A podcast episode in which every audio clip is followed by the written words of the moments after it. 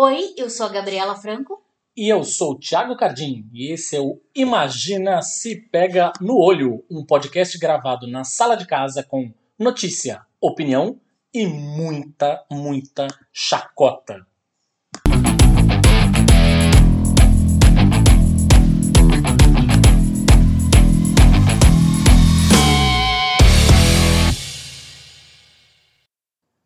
Oi, tudo bem? Seja você mais uma vez bem-vindo a mais uma edição do Imagina se Pega no Olho. Se você deu o play aqui, era porque você esperava ouvir isso, esperava ouvir o Imagina se Pega no Olho.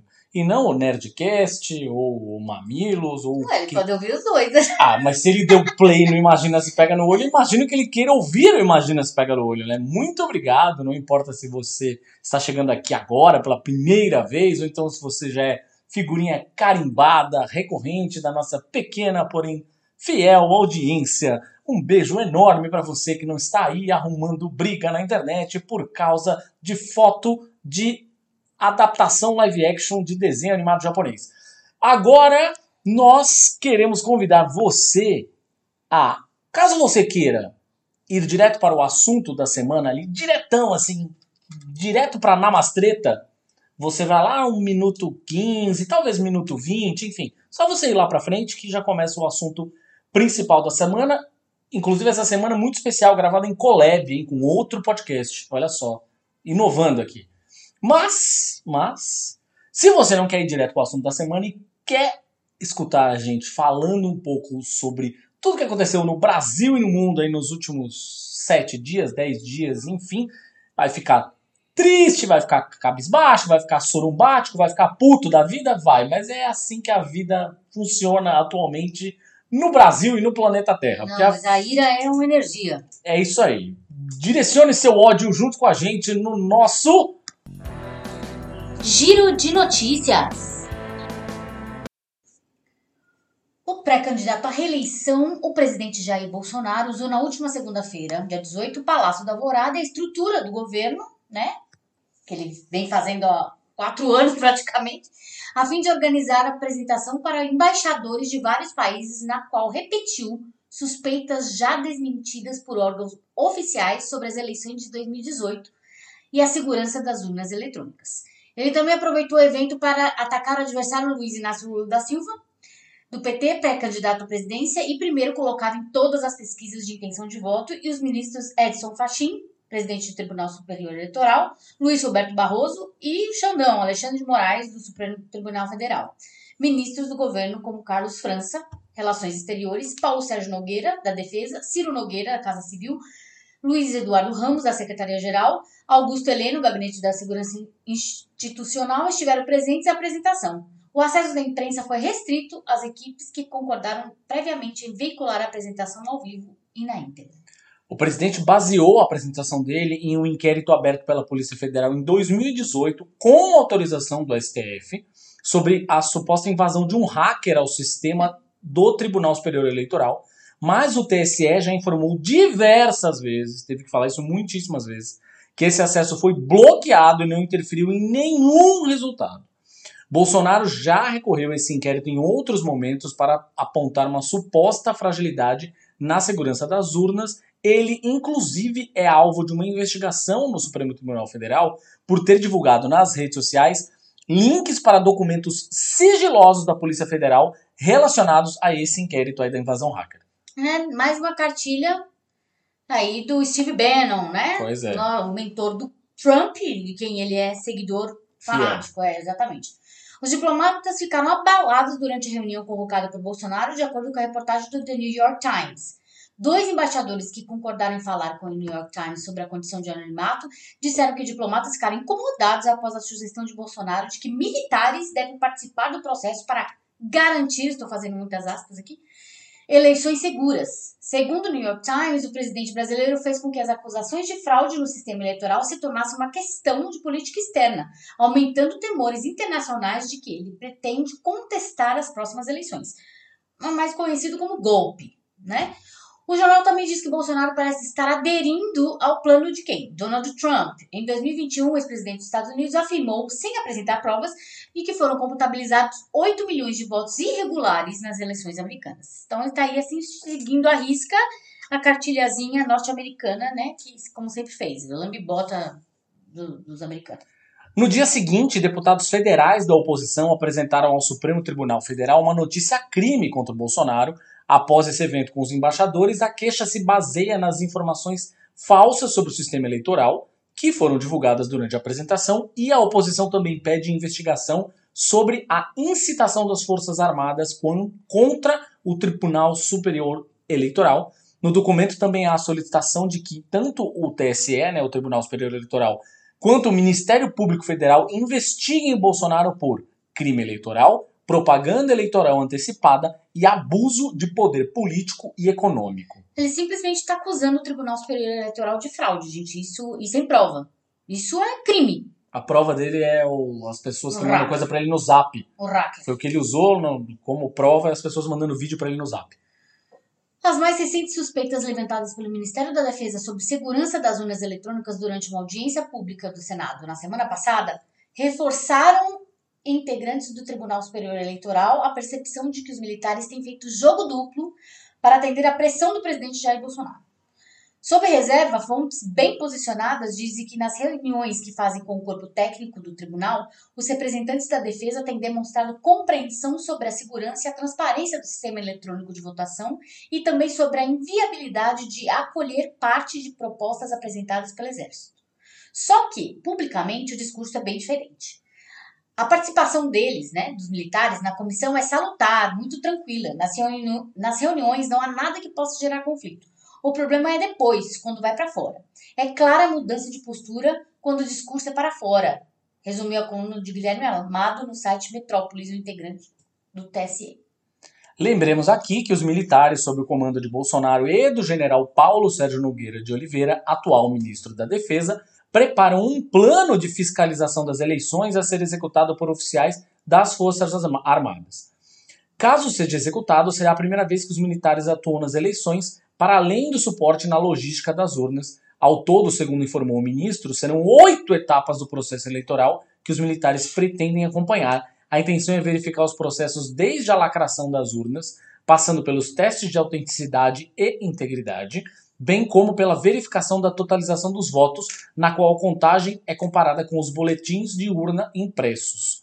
Os militares ainda querem que os equipamentos usados nas eleições sejam submetidos a novos testes que vão além dos que já são realizados pelo tribunal. Bolsonaro, por sua vez, tem insistido que o exército faça uma apuração paralela do pleito, algo que já foi descartado. A nova obsessão do nosso ex-capitão não consta, ao menos por enquanto, na lista de etapas a serem cumpridas pelos militares no programa de fiscalização.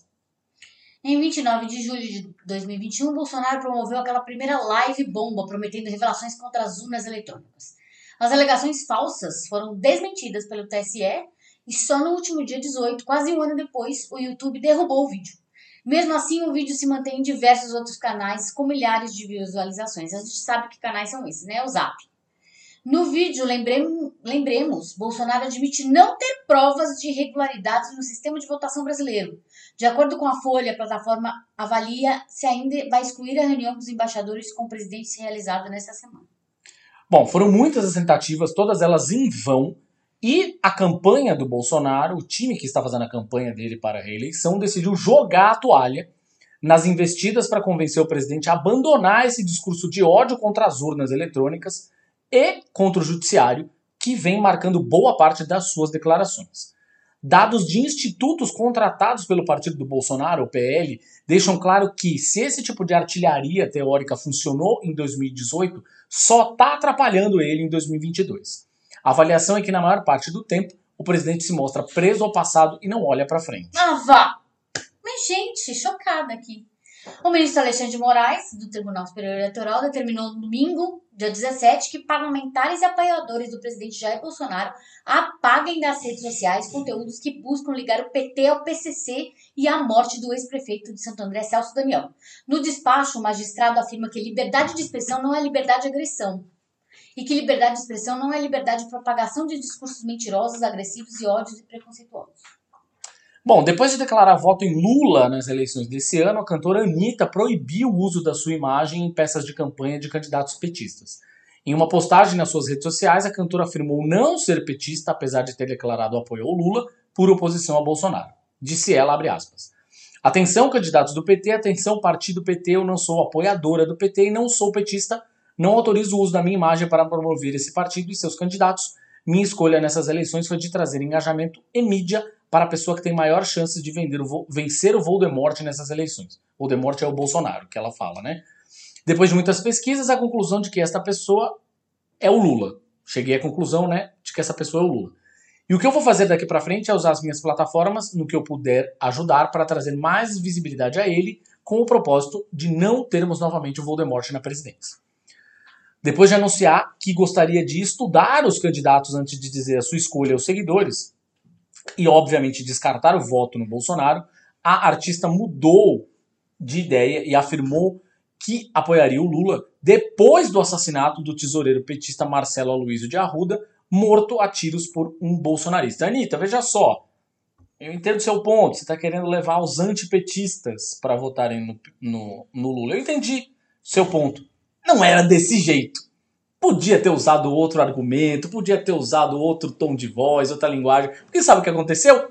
Bolsonaro falou, deu print no seu post e publicou no perfil dele aplaudindo. Olha só. Por quê? Porque ah, não autoriza o PT a usar a minha imagem. Não, é, mas eu acho que isso foi, foi um tiro dado no pé por ele. Porque mesmo assim ela ainda tá apoiando. Ela, ela tem o direito de, de não querer que a imagem dela seja usada. Tem outro jeito de falar. Ela podia ter usado esse, falado de outro jeito e inclusive ter procurado o PT na encolha. Porque não é hora de ficar falando, ah, eu voto no Lula mais. Não tem mais, gente. Não é hora de falar mais. Mais a gente discute depois que o homem for eleito. Aí depois que o homem for eleito, que não tiver mais Bolsonaro, que o Bolsonaro estiver preso, aí a gente vai, critica o Lula, fala, Lula, veja bem, concordo com você até a página 2, isso aqui. Agora não é hora de mais. Não é hora de falar, ah, eu voto no Lula mais. Não, não tem mais. É voto no Lula. Ponto, acabou. Pau no cu do Bolsonaro. Vamos lá usar as redes sociais para sentar a paulada no Bolsonaro. Eu entendo que ela queira trazer os antipetistas, mas tem outro jeito de fazer isso. Tem que tomar as pessoas. Ela tem um alcance do caralho. Ela tem que tomar um cuidado fudido do jeito que ela fala. E ainda falou desse jeito todo e depois, nas respostas das pessoas, o que ela fez transformou isso numa discussão entre celebridades. Que aí ela trouxe a MC Melody pra conversa, que ela começou a sentar pau na coitada da menina, que tem 15 anos de idade. E ela começou a trazer, que nem vota a menina, nem tem pode votar ainda. Quis trazer a menina pra conversa e virou uma discussão sobre celebridades. O fim era uma discussão que era uma discussão importante sobre política, virou uma discussão vazia. Mas com certeza ela quis desviar isso, né? Porque ela viu a merda que ela fez. Pois é. Então. Enfim. Segundo as mais recentes pesquisas, a cara da democracia, a parcela das pessoas que consideram ter havido um aumento de corrupção no Brasil nos últimos quatro anos é a maior dentre, dentre todas as opções apresentadas. 42% vem um problema maior no período.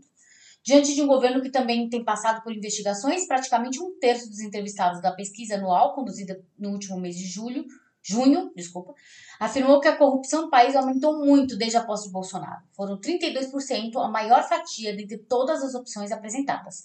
Em contraste, 23% disseram enxergar que a corrupção no Brasil nem aumentou nem diminuiu, porque essas pessoas são malucas. Não, mas agora é o pior. E somadas as opções, diminuiu um pouco. E diminuiu muito, são 32%. Esse 32% mora na Disney, toma é, ácido, tá é. louca 24 horas para entender que a corrupção diminui, é, é, achar que a corrupção diminui.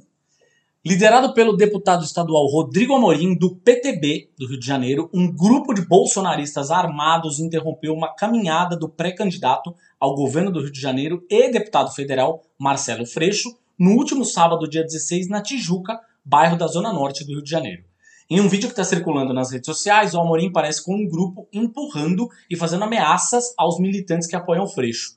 Freixo, temos que lembrar, é alvo da milícia carioca há muitos anos, desde que era vereador e presidiu uma CPI que investigava as milícias. Isso até aparece no Tropa de Elite 2. Exato. O personagem lá é baseado no Marcelo Freixo. Vale destacar também que a perseguição intensificou depois que o Bolsonaro colocou um alvo nas costas do Freixo com uma série de discursos violentos quando ele ainda era deputado, nem era presidente. O grupo chegou no local gritando traficantes, marginais, e na sequência quebraram bandeiras e rasgaram faixas. A Polícia Civil do Paraná concluiu nesta sexta-feira, dia 15, o um inquérito que apurava o assassinato do militante do PT, Marcela Arruda, a tiros por um simpatizante bolsonarista, Jorge Guaranho, em Foz do Iguaçu, no sábado, dia 9, e concluiu que não há como apontar que o crime foi político motivado por ódio. Segundo a delegada Camila Secuncello, o que o inquérito mostrou é que houve sim uma primeira discussão motivada por divergências políticas, quando Guaranho foi até o local provocar a Ruda, que comemorava seu aniversário de 50 anos em tema pró-Lula, mas que não daria para concluir que esse foi o motivo do assassinato. Neste primeiro momento, fica muito claro que houve uma provocação e uma discussão em razão de opiniões políticas. Agora, quando ele retorna para casa e resolve voltar ao local da festa, onde ocorreu o crime, não há prova nos autos suficientes de que ele voltou porque queria cometer um crime de ódio contra uma pessoa ou pessoas de outro partido político. Que não o dele, disse. Claro, porque ele simplesmente pegou um revólver e gritou: Aqui é Bolsonaro! E atirou. Não é, nem. Imagina, motivo político? Ele teria feito a mesma coisa se a festa fosse da Frozen. Exato! Aqui é, é pica-pau e, e, matou a galera porque não gosta da Frozen. É, é, isso. Então, assim, é, não tem. Imagina, motivo político. Imagina. O total de óbitos no país por lesões autoprovocadas, também conhecido como suicídio, dobrou de cerca de 7 mil para 14 mil nos últimos 20 anos, segundo o DataSUS, isso sem considerar subnotificações. Isso equivale a mais de um óbito por hora, mais de um suicídio por hora, gente, vejam só. Superando as mortes em acidentes de moto ou por HIV. A curva vai na contramão do restante do mundo, mas segue a tendência da América Latina, que é de, cresci de crescimento, de acordo com a OMS, a Organização Mundial da Saúde, que atribui essa piora a pobreza, desigualdade, exposição a situações de violência e ineficiência de planos de prevenção.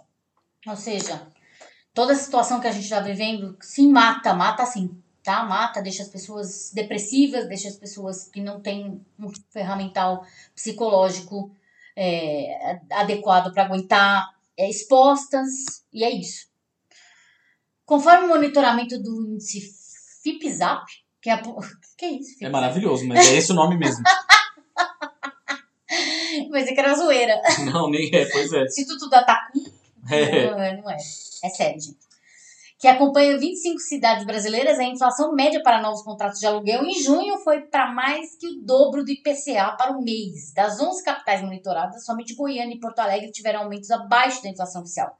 Em cidades litorâneas como Florianópolis, foram registradas maiores altas de aluguel. Eu não quero nem ver. Mas tá fácil. Tá fácil. Nem ver isso daí. O príncipe Dom Luiz de Orleans e Bragança morreu na última sexta-feira, dia 15, aos 84 anos. Abre aspas, diz a nota oficial.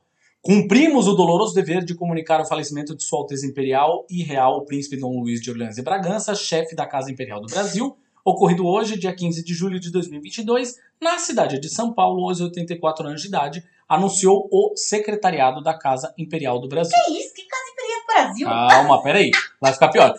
Com o falecimento do senhor Dom Luís, sucede-o como chefe da Casa Imperial do Brasil seu irmão, o príncipe Dom Bertrand de Orleans e Bragança, que a todos encarece orações em sufrágio da alma do Augusto falecido. Bonito, sufrágio da alma do Augusto falecido. Conclui o comunicado. Alguns erros nesse comunicado. Um, o príncipe Dom Luís, porra nenhuma, não é príncipe porque não, não é tem. Alteza, exato. Não é príncipe porque não tem monarquia no Brasil. O falecimento da Sua Alteza Imperial não é Alteza Imperial porra nenhuma porque não tem monarquia no Brasil. Chefe da Casa Imperial não tem Casa Imperial no Brasil. O Brasil é uma democracia, não é uma monarquia. Secretariado da Casa Imperial não tem secretariado, nem Casa Imperial, porque não tem monarquia no Brasil.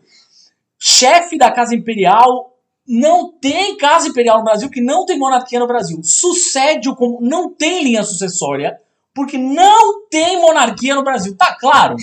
Entendemos que não tem monarquia no Brasil, é Gente, isso. Esse povo é totalmente O Brasil não tem rei. E é uma pena, inclusive, que Dom Luiz de Orleans e Bragança tenha morrido aos 84 anos, não do jeito que deveria, que era na guilhotina. Próxima notícia.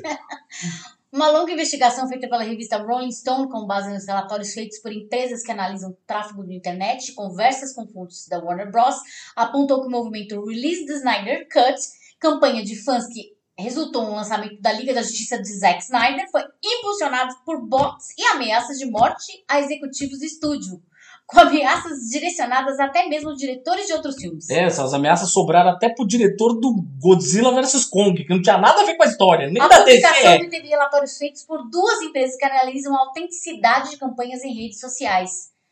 Quick Five Graphica e outros relatórios feitos a pedido da Warner Bros. Eles sugerem que pelo menos 13% das contas envolvidas na campanha eram fakes, números acima da média. O Twitter estima em, relatório- é, em relatórios públicos que 5%, 5% dos tweets em trending topics são de contas falsas. Em outro documento feito pelo Aletheia Group, indicou que o ForSnyderCut.com, site que iniciou o movimento em maio de 2008, foi registrado pelo consultor de marketing Xavier Lanes, CEO de uma empresa chamada My Ad Agency, agora fechada.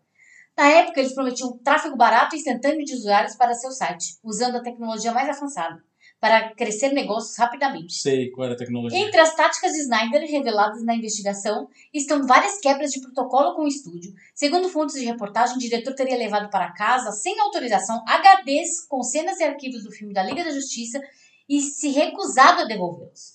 Outra acusação diz que o diretor filmou novas cenas para Snyder Cut sem autorização da Warner, ambas sem respeitar os protocolos de Covid e regras do sindicato durante o ano de 2020. Snyder também teria excedido o orçamento em 13 milhões de dólares. No fundo, no fundo, se você for ver, os Snyderettes são bolsonaristas. É isso. É, se a gente for É pesquisar. Se a gente for pesquisar a árvore genealógica, muito possivelmente vai descobrir que São o Zack primos. Snyder é primo do Bolsonaro. É isso, gente. Vamos agora ao nosso. Já tivemos treta suficiente? Não, não tivemos. Tem mais treta agora, porque agora vem o nosso assunto da semana. Olá, muito bem, muito bom. Estamos aqui para o nosso último episódio antes das nossas microférias, que eu e Gabi vamos sair de microférias. Aqui quem fala é Thiago Cardim, com Gabriela Franco, do Imagina se Pega no Olho. Você que veio pelo Imagina se Pega no Olho, tá ouvindo a gente, você sabe quem é o Thiago, você sabe quem é a Gabi. Acho que sim, né? Mas você pode ter vindo pelo outro podcast. Que é Que o- este, este programa aqui é um programa que a gente está gravando, na verdade, em parceria com o podcast de uma amiga muito querida da gente. A gente já participou do podcast dela, ela já participou do nosso podcast, e esse podcast agora é um podcast, este episódio é um episódio em que estamos gravando em, em grupo. Você vai poder ouvir tanto no nosso feed quanto no feed do O Lado Oculto da Lua. Exatamente. Agnes Franco. É, Agnes Franco invadindo novamente, imagina se pega no olho. Oi, gente. Alegria, alegria. A gente é junta, junta, junta Franco, muita Franco no mesmo negócio. E a gente fica aqui. Então, para você que chegou via o lado oculto da Lua, vocês também já conhecem a Gabi e o Thiago, porque eles já estiveram no programa. Quem não ouviu o episódio, volta lá, olha na lista. Foi um episódio muito legal. Foi, inclusive, o único episódio na história que eu fiquei um pouco alcoolizada. Tem gente que é má influência, né? Eles, eles são esse tipo de gente. Acontece. E, é, mas eu, eu, quando fico bêbado, não, cons- não costumo defender a existência de partido nazista, quero deixar isso claro, não é do meu Ah, feitio. que bom, é. Não faço isso, então tá tudo certo. A ideia que vocês tiveram de gravar este programa, muito obrigada. Amei que vocês me chamaram e esse assunto é um assunto que a gente tinha que falar mesmo, né? Obrigada, Ti, obrigada, Gabi. Que assunto é este, então? Vamos falar de quem? Dele, que está aí tomando conta das redes sociais. Tomou conta bastante das redes sociais. Ele, ele na verdade, é o objeto deste nosso podcast de hoje, dessa nossa discussão, na verdade, ele é um assunto recorrente nas redes sociais. Ele aparece, enfim, invariavelmente ele se torna um assunto a ser discutido nas redes sociais, porém, nos últimos, na- nas últimas, sei lá, uma semana e meia, duas semanas, a gente teve a aparição de não só um, como três deles. Vejam só. Eles estavam falando sobre o poder quântico vindo da Atlântida. Nossa. Nossa, meu lado cientista fica desesperado, gente. Não, aquilo lá foi um cringe, assim. Eu, Nossa. eu assisti aquele vídeo me enfiando debaixo de qualquer lugar que eu achei. Eu falei, meu Deus, eu quero sumir, eu quero virar uma partícula agora. Ah, e não, eu quero, eu quero aqui, antes da gente entrar no assunto em si, falar que o público do, do, do, do lado oculto já me conhece melhor, mas eu queria dizer para vocês, amigos do programa dos dois aqui, que assim, eu sou uma. A Gabi, vocês já sabem que é toda envolvida nos negócios das magias, das macumba, do, de tudo. Ela bota tudo no caldeirãozinho dela e faz ali um negócio. E eu não sou muito diferente. E ainda estou conversando com vocês olhando para um monte de cristal que eu energizei hoje. Mas a gente tem essa coisa da ciência, né? Eu sou uma pessoa que vive de ciência no momento, inclusive, né? Afinal, quem paga minhas contas hoje é a pesquisa. E, e eu tava pensando nisso, Gabite, antes de vir para cá, de como é muito louco estar nesse lugar hoje por conta justamente do shopping místico, não é mesmo? O jovem místico, é ele, ele. o assunto deste programa. Jovem místico, adoro falar desse jeito. o jovem místico, o jovem místico que estava aí bombando os vídeos no Twitter, viralizaram loucamente, como se não houvesse amanhã, dessa galera aí dizendo que é hora de destravar as energias quânticas ou alguma coisa do gênero. É, é quântico no meio, que aí já era, né? Tipo, aí. Porque querem fazer o um paralelo com a questão da física e tal, e os físicos querem morrer quando fazem isso. É, então, na verdade, olha só, isso é uma coisa assim, que eu tenho percebido muito nessa questão do jovem místico. O jovem místico é aquele que em certo momento lá atrás, por exemplo, diz que, os, que disse que os seus ex, eles vivem dentro do seu, útero. seu útero. Como é que é? Não, peraí, peraí, peraí, que eu me perdi. Como é que é? É. Você não sabe disso, amiga? O jovem místico disse que, na verdade, toda pessoa com quem você se relaciona, você troca energias. Tudo bem, até aí, real. Ok, você ok. Não, não só se relaciona com quem você convive, com quem você Exatamente. Fala, energia. Exatamente. Todo ser tem energia, isso a gente sabe. Não precisa. A uhum. ciência, inclusive, prova isso. Exatamente. Inclusive, tem aqueles. Eu acho que o experimento mais significativo nesse sentido é que é, que é muito fácil para quem está ouvindo a gente de assistir no, no filme Quem Somos Nós. É, que foi, acho que, o filme que popularizou a física quântica, né? É. Fui é, eu que lancei esse filme no Brasil, hein? Queria deixar claro. Que o que, Ti? Fui eu que lancei o filme no Brasil, inclusive. Ai, que te amo. Mudou minha vida, sabia? Esse filme. Mudou mesmo, real. Foi ali que eu comecei a me interessar por física. O nome, o é... nome do filme é meu, inclusive. Eu que dei o nome pro filme. Ai, gente, ai, me dá um autógrafo, gente, por favor. Então, então, e ali tem aquele experimento da água, né? Então, a água é, sobre é. efeito de palavras positivas e a água sobre efeito, sobre efeito de palavras negativas. Acho que esse é um exemplo clássico de como, de fato, é, tudo é vibração, né, no universo. Não, exatamente. Aí o que, que eles falaram? Eles falaram assim: a Jovem Mística lançou lá no Instagram numa conta de blogueira mística, que é o que mais tem hoje, mais tem. Inclusive, eu fiz um post essa semana no meu Facebook falando sobre isso. Sobre essa questão de, de da galera. Ai, será que eu sou bruxa? Será que eu não sou? E fica fazendo uns quiz estilo Ai, Jeová. É, estilo BuzzFeed. Ai, será que sou bruxa? Essas coisas, enfim. Aí a jovem mística disse que com os caras com quem você transou, amiga, com todos aqueles que você transou, eles eles moram no seu útero. Meu Deus, minha mãe, Oxum por Lakshmi, não, não. Exatamente. Eu vou falar, vou começar a cobrar aluguel, porque tem uma galera que tá morando. Nossa, gente, eu tô totalmente ocupada. Não tem condição aqui mais, não tem como. Sair da, pode dar até problema de questão fundiária para mim. Pois é. Não tem condição. Aí foi uma treta. E aí, exatamente, foi com o lado pessoal lá. E, e aí é foda isso, né, Gui? Porque a gente que, assim, é, a gente que tem, que tem um lado místico aflorado, que tem um lado espiritual, não gosto nem de falar místico, porque místico todo mundo pode ser, enfim.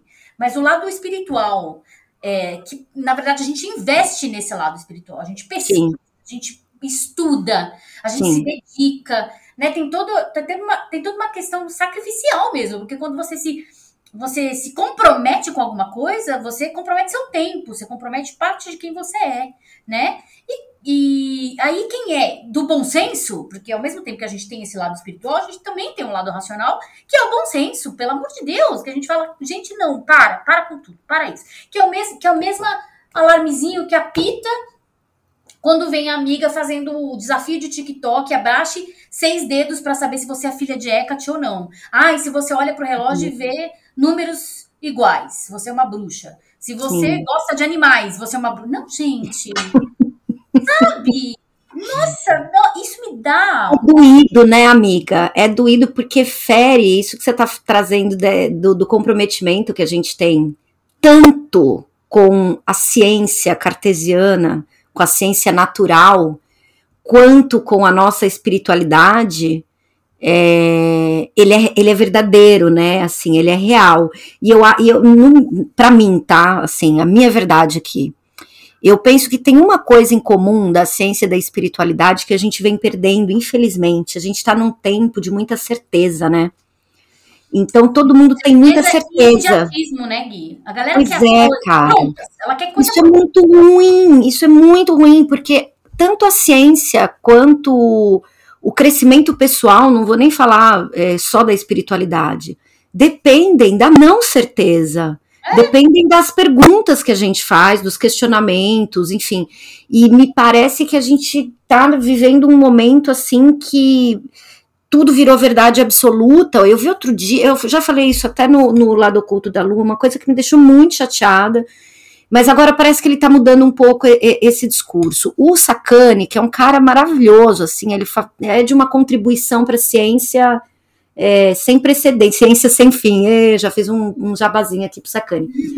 é, ele teve uma ocasião, deve ter um ano e meio, não sei, por aí, o Sacani, ele vem da ufologia, né? Assim, ele foi um estudante de, de ufologia, que, para quem não sabe, é a, é a pseudociência, metaciência, whatever, que estuda é, a existência de seres extrafísicos, extraplanetários e aparição de objetos não identificados. E ele vem desse lugar, né? Então é um geofísico que tem um puta canal de física, que vem dessa história. E aí um dia ele falou o seguinte no programa: foi quando saiu aqueles vídeos da Marinha estadunidense, hum. é, e que a Marinha disse: são OVNIs. Eles não usam mais nessa nomenclatura, mas vamos ficar aqui que eu sou idosa, eu posso são OVNIs de fato, a Marinha afirmou. Só que uma, quando a, a, Marinha diz são objetos não identificados, ela só está dizendo que são coisas que a, ela não sabe o que é. Ponto. E isso o Sacani disse, esclareceu no programa e tal. Só que aí ele, putz, ele cometeu uma coisa que eu achei horrível, que foi dizer o seguinte para o público dele: isso não é disco voador, eu garanto para você que não é. Não existe vida alienígena, ele falou alguma coisa assim. Não existe disco voador. Aí eu falei, pô, Sacane, não fode, irmão. Não fode, porque o fato da gente não ter uma prova aceita pela academia, pela ciência, não significa que não exista, né?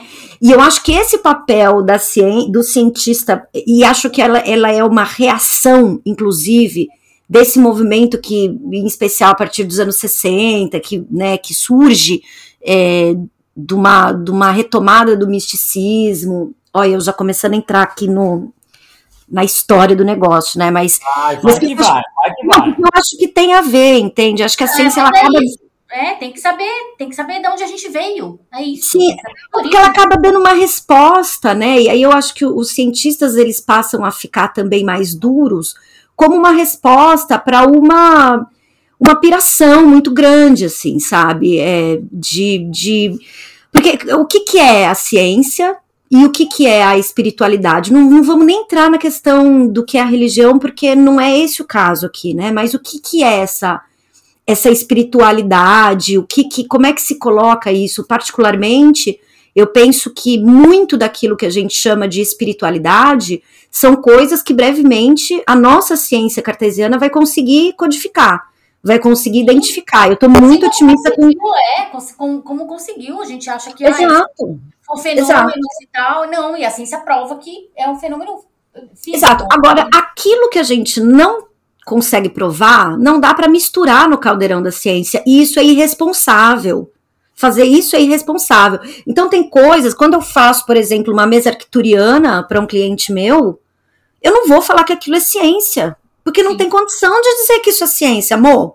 Não pode falar. Você falar que isso é ciência, isso chama charlatanismo, meu bem. Não pode falar, porque não é. Entendeu? Não, não tem isso aí, não tem. Eu acredito que o meu pêndulo funciona. Eu acredito, minhas clientes estão felizes da vida, meus clientes estão bacana. Mas eu não posso sair por aí falando que eu vou curar pessoas, que o meu minha pedra, meu cristal vai curar gente, cacete. Não, você entendeu? Não tem condição. Sim. E aí eu acho que essa, essa, esse balanço, e depois a gente pode falar um pouco mais até de como a gente chegou nesse shopping místico, né? Porque eu tenho algumas opiniões sobre como é que isso se deu, é, sociologicamente falando, assim, sabe? Como é que a gente chegou nesse, nessa bizarrice que combina tanto com esse momento de mundo que a gente está vivendo, que é bizarro, né? É, mas é, é muito doido. É Bom, num... Jovem Místico, a gente está falando, ó, só para relembrar alguns momentos, antes de chegar aqui na sensacional Rainbow Alliance University, antes de chegar no, neles, que foram a sensação da vez aí, a coisa do destravar os comandos quânticos, é, a gente teve a coisa dos. Tudo na sequência, ó, metralhadoras. Os ex que vivem no útero, aí depois a pessoa que falou que ia no supermercado e escolhia os produtos pela, pela energia. energia. Como é que. Ai, ai, gente, não, não tô sabendo dessa parte. Oh, como assim? Eu muito professorinha do Brasilzinho. É, As pessoas, ó lá, iam no supermercado e passavam a mão em cima dos produtos e aquele produto tinha uma energia que combinava com ela, ela levava para casa. Foda-se que é o mais caro.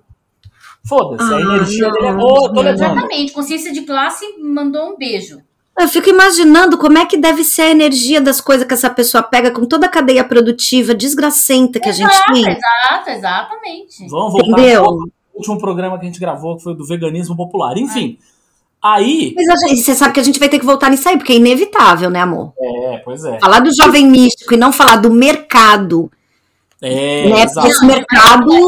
Vai abordar isso daqui. E tem ainda outra questão, foi uma questão que é ultrapassa o limite do bizarro, inclusive falando sobre um assunto que nós falamos no nosso no Imaginas Pega no Olho, lá tem um programa inteiramente dedicado a isso, que era um fulano falando sobre constelação familiar. Nossa! Dizendo que as pessoas que são viciadas em drogas, na verdade, em outra vida, elas foram uma planta exposta a agrotóxicos. Peraí, peraí, não. Sim. É isso Meu, mesmo.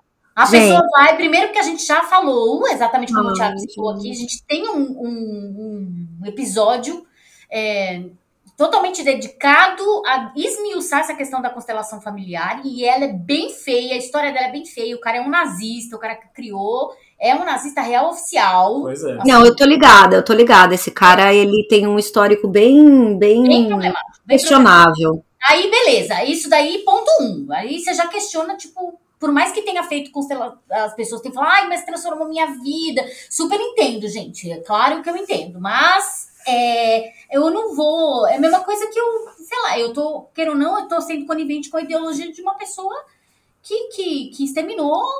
Né? Ah, mas aí eu discordo, viu, Gabi? Sabe por quê? Eu discordo pelo seguinte: eu, eu penso que no, a gente, a gente é um monte de coisa. Então você pega, por exemplo, desculpa, vou falar nome porque eu sou dessas, o Divaldo Franco, né, que hoje é o maior representante do kardecismo brasileiro. É, ele é uma pessoa absolutamente equivocada, é, conservadora, é um cara com, com valores, no meu ponto de vista, bastante questionáveis. E quem está falando é uma pessoa que, assim, é, eu tenho muito da minha formação, de quem eu sou, é de valor dessa escola aí, porque minha família é kardecista, então, minha família é fundadora da federação, né, minha bisavó foi, inclusive hoje mesmo eu estava procurando o livro que ela psicografou, não encontro, mas enfim, é, mas ele é uma pessoa absolutamente equivocada com seus valores. Isso não quer dizer que aquilo que ele, que tudo que ele faz é péssimo. Né? E aí vou assumir aqui, vou assumir a possibilidade, tá? Vou assumir aqui que ele é um médium, porque eu acredito que ele seja, de fato, um médium. Só que a gente não pode esquecer, considerando que exista a mediunidade, e eu vou considerar, porque é isso que eu penso, do animismo, amiga. O então, animismo. Não é daí a gente entra, a gente pode até, posso até citar a Bíblia aqui, porque eu também fui parte da igreja evangélica durante muito tempo e eu vi coisas boas saírem de pessoas extremamente horríveis. Sim. Eu vi. Eu vi pessoas ser realmente abençoadas, literalmente usando até a palavra que eles falam, abençoadas por pessoas que são horríveis. Aí a gente pode citar a Bíblia e falar que Deus usa, tipo, até os, os vasos que são ruins para né, pra levar eu Acho. Eu acho que pode rolar. É, e, e, acho mais, viu, Gabi? Acho que uma pessoa que tem mediunidade e que consegue captar essas outras inteligências de alguma forma, se ela não tiver uma disciplina muito grande e conseguir perceber a diferença de uma coisa da outra, ela facilmente é usada. É, sabe a história do lobo em pele de cordeiro? Sim. Acho que não é difícil disso acontecer, a sabe? A questão que eu tô julgando aqui não é nem da pessoa que replica isso, é justamente da ideologia em si. Porque é a mesma coisa como se Hitler tivesse criado uma ideologia e a gente estivesse replicando. Entendeu? Ah, tudo bem, eu não tenho a mesma, não tenho a mesma cabeça de Hitler, mas porra, o cara apoiava essas ideias. Sabe? Então uhum. assim, eu como, inclusive eu como judia, eu sou completamente contra isso. Como que eu vou fazer uma coisa que um nazista fez, cara? Como assim? Tipo, completamente contra a minha existência. Mas enfim, isso é uma das coisas. Aí fora isso, falar que como que o cara tem certeza que o cara em outra vida foi uma planta, Agnes? Como Ai, que é amiga. Não, e aí assim, aí eu, aí eu posso questionar inclusive nas bases espiritualistas, né? Porque assim, os agrotóxicos, agrotóxicos eles foram inventados algumas poucas décadas atrás. Então não dá nem tempo no plano espiritual para a planta reencarnar meu cu, entendeu, querido? Tá precisando estudar um pouquinho mais porque as coisas estão aceleradas no, no, mundo espiritual, mas não é desse jeito, não. Não é bagunçado assim. Ah, não. Aí chegamos, obviamente, no, nos Atlantes quânticos ou qualquer coisa que valha, que na verdade são seres, segundo eles, de outro planeta que vieram para cá para ajudar as pessoas. É até a moça fala, o vídeo que viralizou, na verdade, é Aí eu vi um vídeo maravilhoso, gente, é uma pérola. Tem, tem o cara que, ele vai me perdoar, eu sei que ele já escutou esse programa algumas vezes, é, e, e, enfim, ele, eu tô querendo convidar ele para participar do nosso outro programa lá, o Imagina se pega no ouvido. Ele vai me perdoar, mas o outro cara é a cara do Bruno Maia, que é o vocalista. Do... Eu, eu, meu, eu lembrei do Bruno na hora, velho, do Toata de Danão, eu lembrei. Beijo, Bruno, seu lindo, te amo. Bruno, mas, tá, né, enfim. Porra, mas é muito igual, velho. Ele é muito parecido. E ele é, um, é, o, é aquela coisa do careca cabeludo, né? É o careca cabeludo, né? É, e, careca cabeludo. Mas o que me, me assusta nesse vídeo é a gente depois. A gente não vai colocar, não, nas nossas redes sociais, tá? Você, se quiser, você procura. Eu não vou ajudar a, a dar palco pra maluco dançar. Você procura se você tiver afim. A pessoa de branco, a moça de branco, ela é assustadora. Pra mim, ela é. O jeito que ela olha, que ela abre os olhos, assim, ela chacoalha as mãozinhas, ai, isso, e ela dá umas tremidinhas na voz para falar assim. Ela. Quase a menina da Top Term. Claramente está sob efeito de algum psicotrópico que não é legal. Que tem os psicotrópicos que são bacanas, é o psicotrópico que ela consumiu fez bem. Não fez bem. Podia ser um cogumelo da hora, podia ter fumado um negocinho bacana. Não, não fez isso. O negócio fez mal, ela não tá bem não tá legal ali, aquele negócio. Olha, eu, eu vou dizer para vocês que enquanto eu assistia este esta pérola do entretenimento nacional, o que eu pensava, puta merda, eu de fato estou ainda muito atrás no processo evolutivo, porque estou eu aqui julgando a coleguinha, sim, estou julgando a coleguinha porque realmente eu não tenho condição de assistir isso. E aí, assim, é sério, gente, eu devia ter feito um react. Né? Eu devia. Foi um. Foi, é, que, é que pulou no meu, na minha. Eu não sabia que eu tava vendo aquilo, né? A hora que eu vi, eu não, não sabia. Mas assim, eu ria e parava de rir igual uma doida, assim, desesperada. Deses... Porque assim essa, meu Deus, essas falas equivocadas das pessoas que não conseguem é, ter um bom senso aí de separar as palavrinhas na hora que, sei lá, né, de agora tudo é quântico, tudo, isso é muito complicado no meu entendimento, é, elas atrapalham, elas é o que eu falei lá atrás, elas atrapalham a ciência e elas atrapalham as pessoas que levam o estudo da espiritualidade a sério, independentemente da escola. Não importa se a pessoa está estudando mais ligada a Wicca, xamanismo, kardecismo, candomblé, não importa, né, onde, mas atrapalha, porque tira a credibilidade daquilo que a gente estuda com alguma seriedade, né? E Exato. que a gente pode estar completamente errado, tanto na ciência quanto na espiritualidade, né? É, porque vamos lembrar que a ciência até ontem jurava que a Terra era o centro do universo, né? Então, não dá para a gente ficar também categorizando tudo, mas tem coisas que, assim, a gente também tem que fazer algumas escolhas. Para a organização da sociedade, a gente fez uma escolha de um método científico. E a gente segue esse método científico basicamente por quê? Porque ele funciona. Exato. É simples assim, porque ele funciona, porque você observa, você faz a aferição e é isso, acabou. Tá feito.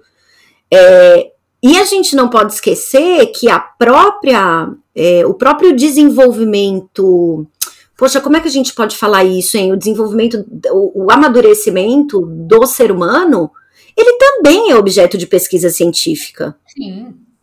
É, esses comportamentos que a gente que a gente tem enquanto indivíduo que tem fé, ele é objeto da, de várias ciências, tanto da antropologia, da psicologia, da neurociência, da sociologia, de um, então existem coisas que são padrões que a gente já reconhece, a gente olha a gente reconhece. Vocês fizeram aquele programa na... Oi, é. desculpa, tra atrapalhei. Não, a gente acha que o ser humano é muito muito diferenciado, assim, não, a gente tem realmente alguns é, a gente está dentro de um espectro de padronagens, de padrões, assim, na verdade, né, de comportamento.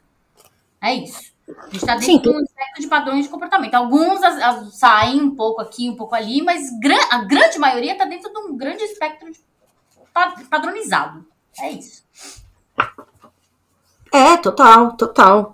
E esse, esse negócio do jovem místico, por exemplo, tem umas coisas que é muito, cara, não sei, assim, é, é meu ponto de vista, né? Eu não sou.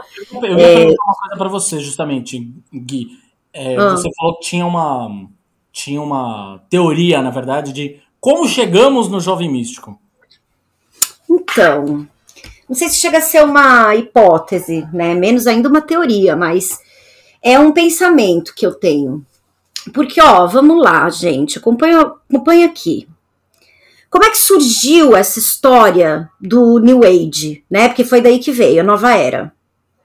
Ela vem num movimento de contracultura ali pós é, Guerra do Vietnã, é, num, num, movimento muito forte nos Estados Unidos, mas também na Europa, é, de contracultura mesmo, né? Então existia toda uma, uma repressão que dominou durante algumas um certo período a Europa e alguns países aí, global norte, né?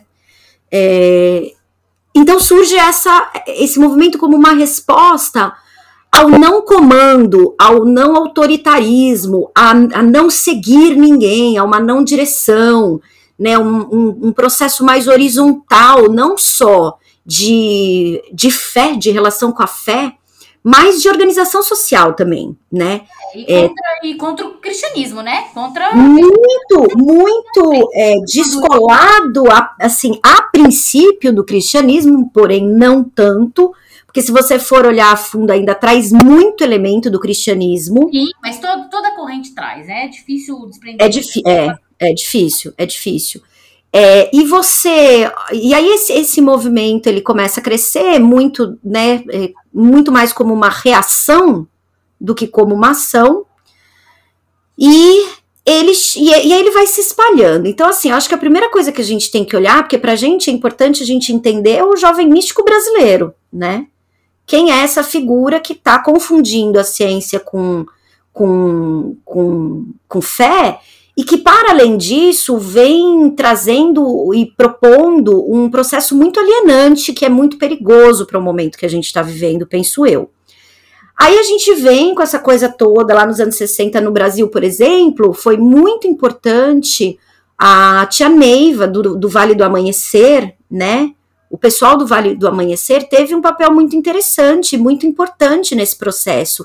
E até antes disso, eu não, eu não tenho, eu não lembro o ano, mas se eu não estou enganada, gente, isso aí foi início do século passado, não, não, não, tenho muita certeza, não. Mas, enfim, muito tempo atrás e muito antes disso, o próprio é, Santo Daime tem uma relação muito próxima, porque a primeira organização é, ocultista que a gente teve no Brasil foi justamente é, a organização, não estou lembrando o nome, mas eu vou lembrar. A organização que o padrinho Irineu, o mestre Irineu fundou círculo esotérico, ai, não lembro. Ah, é mas, grande, é, eu lembro. É, mas eu lembro círculo esotérico, vamos ficar assim. Que foi fundado, eu acho que foi no início do século passado. Nós estamos falando de uma coisa muito, né, muito, muito lá atrás. E essa ordem ela foi fundada por que e como? E aí vamos lá, né? Porque não tem jeito de a gente olhar para as coisas sem olhar para o mundo globalizado. Como o processo de globalização que já se ensaiava no início do século, teve um, um mestre, né, um mestre conhecido, o pessoal que faz yoga, todo mundo já ouviu falar, que é o mestre Kananda, que traz para o Ocidente os conhecimentos do hinduísmo, da yoga. E a partir dali, isso começou a se espalhar. O, essa, esse círculo esotérico que a gente teve no Brasil, que foi o primeiro, ele tinha muito de influência do mestre Kananda, muito mesmo. Inclusive, eles tinham. É, é, tinha tipo células, sabe? Eles tinham pequenos. Tinha uma central, não sei onde que era, não lembro. Mas eles eram espalhados em grupinhos e tal. E foi daí que saiu o Santo Daime, muitos anos depois. Por quê? Porque o mestre Irineu, ele começa é, putz, aí eu já ia falar do negócio do, do seringal, mas não, daí vai ficar muito longa essa explicação. Mas enfim, O fato é que assim que é, o próprio movimento esotérico no Brasil ele nasce de vertentes diferentes porque de fato a nossa identidade ela é muito peculiar e diversa. Ela é o Brasil é um dos poucos se não o único país no mundo onde é absolutamente normal a pessoa ir na sexta-feira no terreiro e no domingo na missa. Sim. Outros países isso não existe, gente. Eu, pelo menos, nunca ouvi falar e nunca conheci uma pessoa estrangeira é, que tenha uma experiência desse tipo. Isso é muito nosso, por conta de, né, de toda a nossa história. Mas aí eu acho muito louco observar de como é que essa identidade e como é que esses. como é que a gente se entende enquanto sujeito, como é que a nossa a nossa o, nosso capital simbólico, sabe? Como é que ele, que ele vai se acumulando para a gente chegar hoje num momento em que o QAnon vira ferramenta de poder entre a extrema direita brasileira, cooptando vários desses jovens, jovens místicos sem eles saberem onde eles estão metidos. Vocês fizeram um episódio maravilhoso quem não ouviu esse episódio, gente, ouçam, ouçam, porque ele é necessário. Como é o nome da entrevistada de vocês? Maravilhosa, gente. Eu amei aquela Michele mulher. Prado. Michele Prado. Maravilhosa, Michelle. Ela fala muito bem sobre, sobre isso, explica é, perfeitamente todo esse processo de, de, de organização do QAnon, que começa com uma pessoa, que, porque ele se apresentava dessa forma, um cara anônimo, né, referente ao, ao, ao Key Clarence, que é um processo de...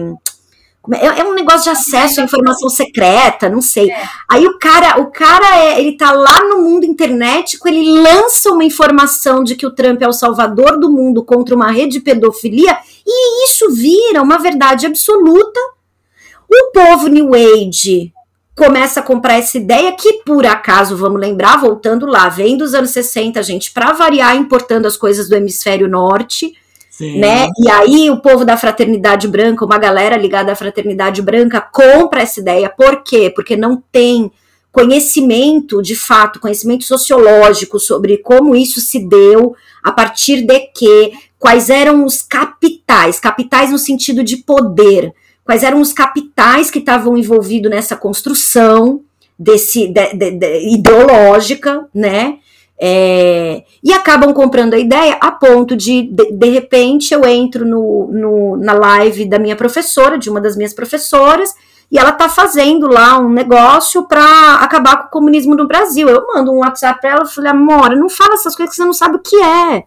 Você não sabe o que é, pega mal, e você é uma ótima profissional, ela é maravilhosa, uma ótima profissional no que ela faz, mas não se mete a ficar repetindo coisa que você não sabe que fica feio, sabe? É, e acaba tirando a credibilidade de um trabalho que ela faz muito bem feito como terapeuta.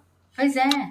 Não só isso, onde foi? Eu quero saber. Não, assim, você tá puxando um lado também, Gui, assim, porque a nossa, nossa espiritualidade brasileira, como você bem falou, ela é totalmente diversa e ela se mistura com essas com essas gringuices, né, com essas coisas que a gente importa do, do hemisfério norte, e se mistura com as nossas raízes indígenas e negras aqui do Brasil, ainda que também se misturam entre si e um monte de coisa, até porque os negros também têm várias etnias, né, que também são diferentes, as espiritualidades são diferentes. A gente sabe que existe o candomblé nagô, existe o candomblé né, do Yorubá, e tem toda aquela questão é, dos os indígenas idem, também Sim, são muito. outros, muitos povos também que tem, que tem até uma cosmogonia completamente diferente. E aí vem também essa, essa coisa do velho continente, vem muito isso pro, pro, próprio Wicca, a própria Wicca é também uma coisa importada do velho continente, né? Tipo, tem o Gardner, que eu já eu vivo falando aqui que é uma, queira ou não, uma religião ainda organizada por um homem, então para mim não me serve, muito obrigada. tipo, como bruxa, como bruxa, eu não vou sair do catolicismo, que é uma, que é uma estrutura totalmente patriarcal, e pular para outra estrutura patriarcal de um outro homem que criou a Wicca. Oi, não, enfim. Mas isso é assunto para uma outra coisa. Então, temos um episódio a gente temos um episódio sobre, sobre isso, exatamente. Sobre bruxaria. Então, esse caldeirão, literalmente, com, a, com, a, com o perdão do, do uso da, da, expressão. da expressão, da metáfora, é muito rico, muito cheio de coisa, muito cheio de mistura. Não, e deixa eu, deixa eu até é, fazer um comentário dentro disso que você está falando, que você puxou o Wicca. Tem uma divisão científica sobre as religiões pagãs, do ponto de vista antropológico, é, eu não vou lembrar quais são os termos, mas são três tipos de, de paganismos, né? Que é, o primeiro, que é o, é o primordial, que é o das, da, dos povos tribais, então é, a gente, o hinduísmo é um grande expoente desse primeiro modelo aí, né? Ou primeiro período, vamos dizer assim. Depois a gente tem um segundo período onde a gente vai ver, por exemplo, religiões é, é, é, que vão surgindo e, e, misturando coisas mais ancestrais com, com, com, coisas mais modernas, e aí o candomblé é um expoente desse, por exemplo, apesar de ser novo, ele entra nessa segunda, segunda categoria. É, o kardecismo, se não me engano, também está nessa segunda categoria. O taoísmo, acho que também, não tenho certeza. Tem uma, tem um, putz, tem uma tese de doutorado maravilhosa sobre isso. É, e aí você tem um terceiro movimento, já mais recente, que a Wicca faz parte, porque a Wicca é uma religião com 40, 50 anos, não tem mais que isso. O, é, então, o neodruidismo também, e esse movimento de nova era, né, Eles que hoje de neopaganismo, né? Eles chamam de neopaganismo. É, é neopagão, é neopagão, mas ele ele vem é, e aí ele vem num momento, por isso que eu falei que não tinha como a gente deixar de falar de mercado, onde a, tudo isso, por conta da própria globalização, vira um grande mercado. Né? Então, essa profundidade que o hinduísmo tem, por exemplo, que a própria yoga, o estudo da yoga tem, é, e aí a gente vai voltar lá no começo que a gente fez a piada, né, com a pessoa que não compreendeu direito a questão do chakra básico, é, de como é que ele funciona a partir dos conhecimentos hindus e ayurvedas e essa coisa toda, porque de fato ele, né, assim, não é que as pessoas moram no útero, pelo amor, pelo amor de Lakshmi, não tem ninguém morando no meu útero. Mas, de fato, existe uma conexão, né, dentro dessas tradições, uma conexão com, com, com principalmente os chakras inferiores, é, quando você se relaciona com as pessoas, enfim, mas é, eu, eu, acho que o que a gente precisa olhar é para como esse processo mercadológico se dá, junto inclusive com o neoliberalismo, porque tudo isso está num grande caldeirão, em que a superficialidade das coisas é atônica. Oh, então, tá... exatamente, era isso que eu queria chegar. Onde que foi, que momento da história que a gente saiu de uma coisa que era que era totalmente oculta, é por isso que chamou ocultismo, né? Uma coisa oculta, em que você precisava se embrenhar, em conhecer pessoas que estudavam, e não, o acesso não era fácil, uh, as, as, os Uh, como é que fala? As ferramentas não eram fáceis de conseguir, não tinha livro traduzido, você precisava putz, traduzir ou então saber outra língua para entender o que aquilo queria dizer. Todas essas questões, onde foi que a gente pulou disso, do, do ocultismo, de um saber que era realmente oculto, que era é, para pessoas que, que, iam atrás de, de, de, de estudar, para uma coisa pasteurizada e tão é, rasa, como você acabou de falar. Mas, Gabi, você deu a resposta, Mora. Vamos lembrar como é que eram transmitidos os conhecimentos tempos atrás, oralmente. Portanto, o conhecimento ele era muito mais democrático. O conhecimento das ervas, o conhecimento da relação com o natural, ele era muito mais democrático porque ele era oral. A partir da década de 60, com esse movimento New Age, o que, que acontece? Tem todo uma, um monte de estruturas dizendo o seguinte: para você se aprofundar na espiritualidade, você precisa estudar.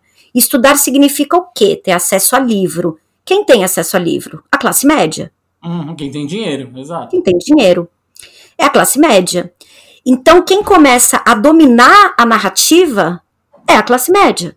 A classe média que está imbuída num pensamento neoliberal que traz, inclusive, a coisa do individualismo consigo, porque está na raiz do neoliberalismo isso.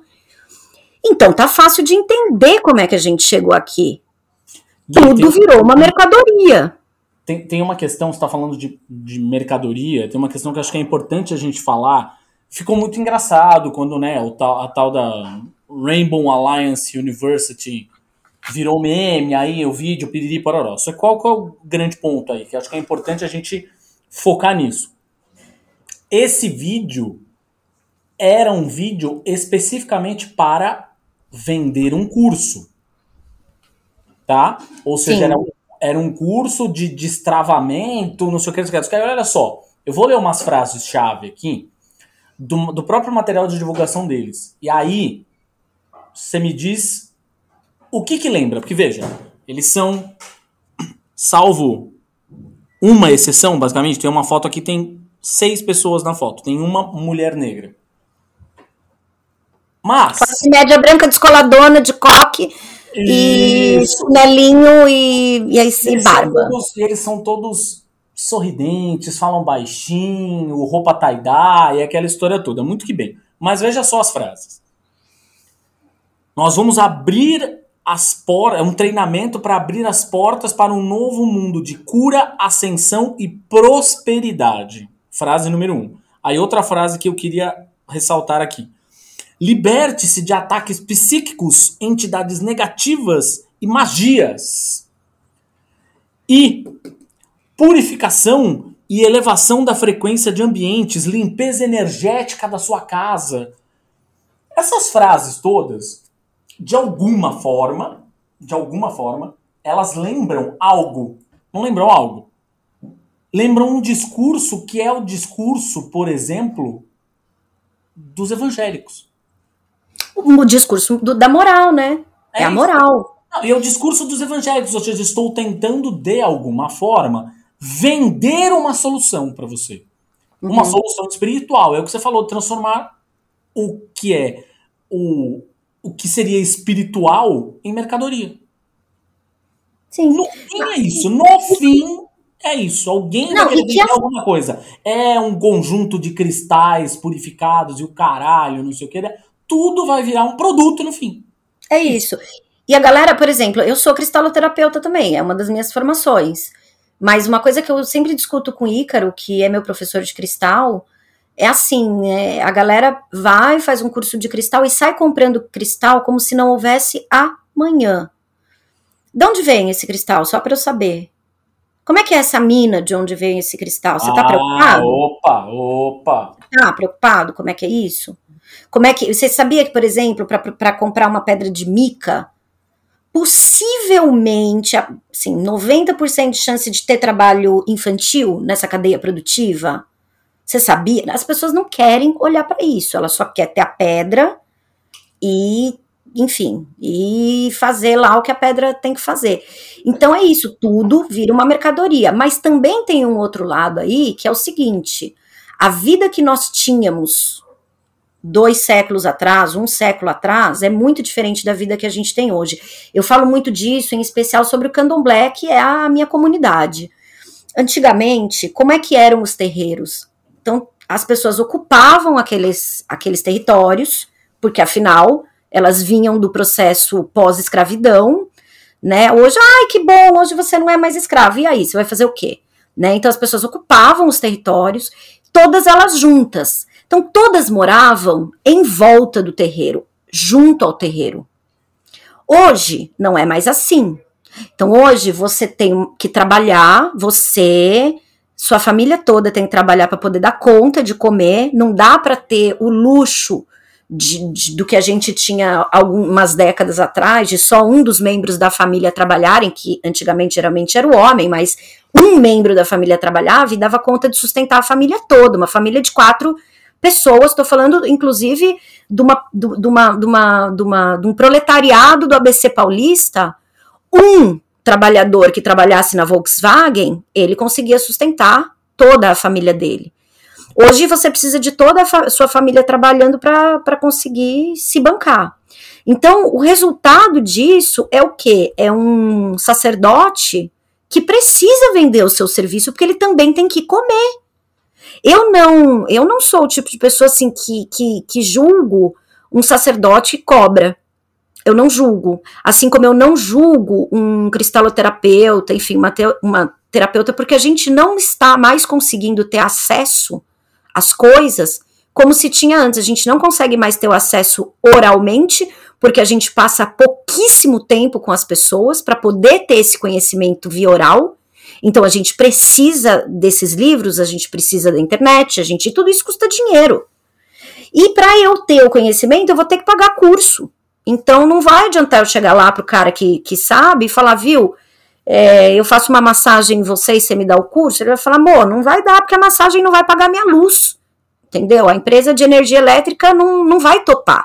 Antigamente era luz de vela né? Sim, sim, não, sem dúvida. A última, a última coisa que eu tô aqui é querendo julgar isso. Mas, não, eu tô entendendo, Ti. Eu tô entendendo. Mas o ponto é justamente a transformação de tudo, na real, em algum tipo de mercadoria. Ou seja, é menos, na verdade, eu é, fazendo com que aquela pessoa possa se sustentar, ganhar o seu dinheiro, colocar comida na mesa, que é uma questão. Tá tudo certo, todo mundo tem, né?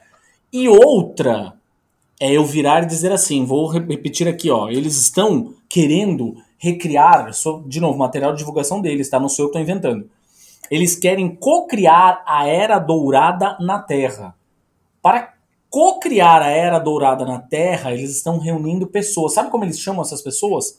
Trabalhadores da luz. Uhum. Mas aí então, mas aí eu faço coro com eles. Aí eu, aí eu vou ter que fazer coro coro com eles, porque eu também tô fazendo o meu melhor para construir um novo momento na Terra, de fato. Veja eu só. Tô... Não, eu, não é questão, eu concordo totalmente, mas não é essa questão, Gui. Eu estou usando aqui a expressão que eles estão usando. Trabalhador de trabalhadores da luz. luz. Esse é o ponto. Uhum. Esse aí, é, o ponto. é isso. Não, e, aí, e aí, de novo, vamos olhar para isso do ponto de vista sociológico, porque a luta de classes ela se dá no campo simbólico também, né, meu é, amor? Exatamente. Ela se Esse dá é no ponto. campo simbólico. Aí é o seguinte, eu também acredito que padrões mentais criam realidades, eu acredito. Agora, não vem falar para mim que a pessoa que está fudida na periferia, hoje, a gente tem uma população miserável no Brasil, que tá todo mundo fudido porque é o que? É o mindset? Ah, me poupe, né? E é me essa poupe. galera que esta turma aqui, da mesma forma que grande parte, não vou dizer todos, não vou generalizar, mas já generalizando, grande parte, na verdade, dos pastores evangélicos que estão lá, por exemplo, construindo um um templo, um templo e pensando em, em transformar aquelas pessoas todas em trabalhadores. Olha aí de novo Exército a palavra. de o exército da fé cristã e o caralho, não sei o quê. Querem atingir essas pessoas com uma fórmula mágica, dizendo pra elas que basta elas botarem um dinheirinho ali no, no, no dízimo, não sei o que, que elas garantem um lugar no céu. Pra mim é rigorosamente a mesma lógica desse Sim. fulano Sim. de roupa tie-dye que tá dizendo o seguinte: se você for lá fizer o curso, você vai destravar os chakras e a sua É prosperidade a vai mesma chegar, coisa. você vai virar rico. É a mesma coisa que as mulheres, por exemplo, vêm com esse curso de sagrado feminino. Isso que aí. cobra 10 mil reais para mulheres, simplesmente. E eu acho uma, coi- eu acho uma coisa totalmente. é, é, como é que fala? É, que exclui as pessoas trans. Porque tá. Ai, como o sagrado feminino, você tem útero. Então as pessoas trans, que não, as pessoas que não têm útero, não estão, não se sentem, não se, é, sentem inclusas. Né? Não, se, não se sentem abraçadas, não se sentem Sim. né? Não, e como se, como se o, a energia feminina fosse presente só na mulher, né? Ninguém É, mais tem. Homem não tem. Como se a energia feminina dependesse do útero, Agnes. Não É, depende de útero. Isso é simbólico. Claro que não. Claro que não. O útero é simbólico. A gente sabe que o Exatamente. útero é simbólico. O útero é onde você gera, e você gera qualquer coisa. Você gera ideias, você gera projetos, você gera um monte de coisa. O útero é a sua cabeça. É, isso. o útero. Entendeu? É Só que elas ficam atrelando essa questão do útero, da menstruação. É totalmente transfóbico isso, gente. É muito transfóbico. É, é, é, é assustadoramente E transfóbico. é branco, é uma questão branca, porque você não É. coloca as mulheres. Como que uma mulher negra vai, vai fazer o o curso, uma mulher negra de periferia? Não que uma mulher negra não tenha condições de ter Não, mas é você está falando da questão social mesmo, né? Estou falando de uma assim, mulher negra de periferia, ou uma pessoa em, condições, em piores condições, em condições né, que não, não tem 10 mil reais para dar um, um curso, independente até da cor dela, da raça, whatever, vai fazer isso. Como que você tem 10 mil reais para fazer um curso desse, gente? Não tem pudor de cobrar 10 mil reais no, no Brasil de Bolsonaro? Não tem, não tem. E é, um, é, uma, é uma coisa tão doida. Eu tenho uma amigona que eu amo de paixão, assim, que é uma grande terapeuta, mas que vem de uma realidade social muito diferente da minha e também tem uma, um olhar é, político muito diferente do meu, até porque ela é uma, uma pessoa de classe média, né? É, e a gente conversa muito sobre isso justamente porque a gente tem pontos de vistas absurdamente diferentes, né? Então, ela acha que se a pessoa não tem grana para né, pra pagar um curso e tal, é porque ela não tá pronta. Aham. Ela tem dificuldade de compreender, pelo menos do meu ponto de vista, que o não estar pronto não necessariamente depende do indivíduo. Então, aí vai cair um pouco naquilo que a gente, né, a tal da meritocracia.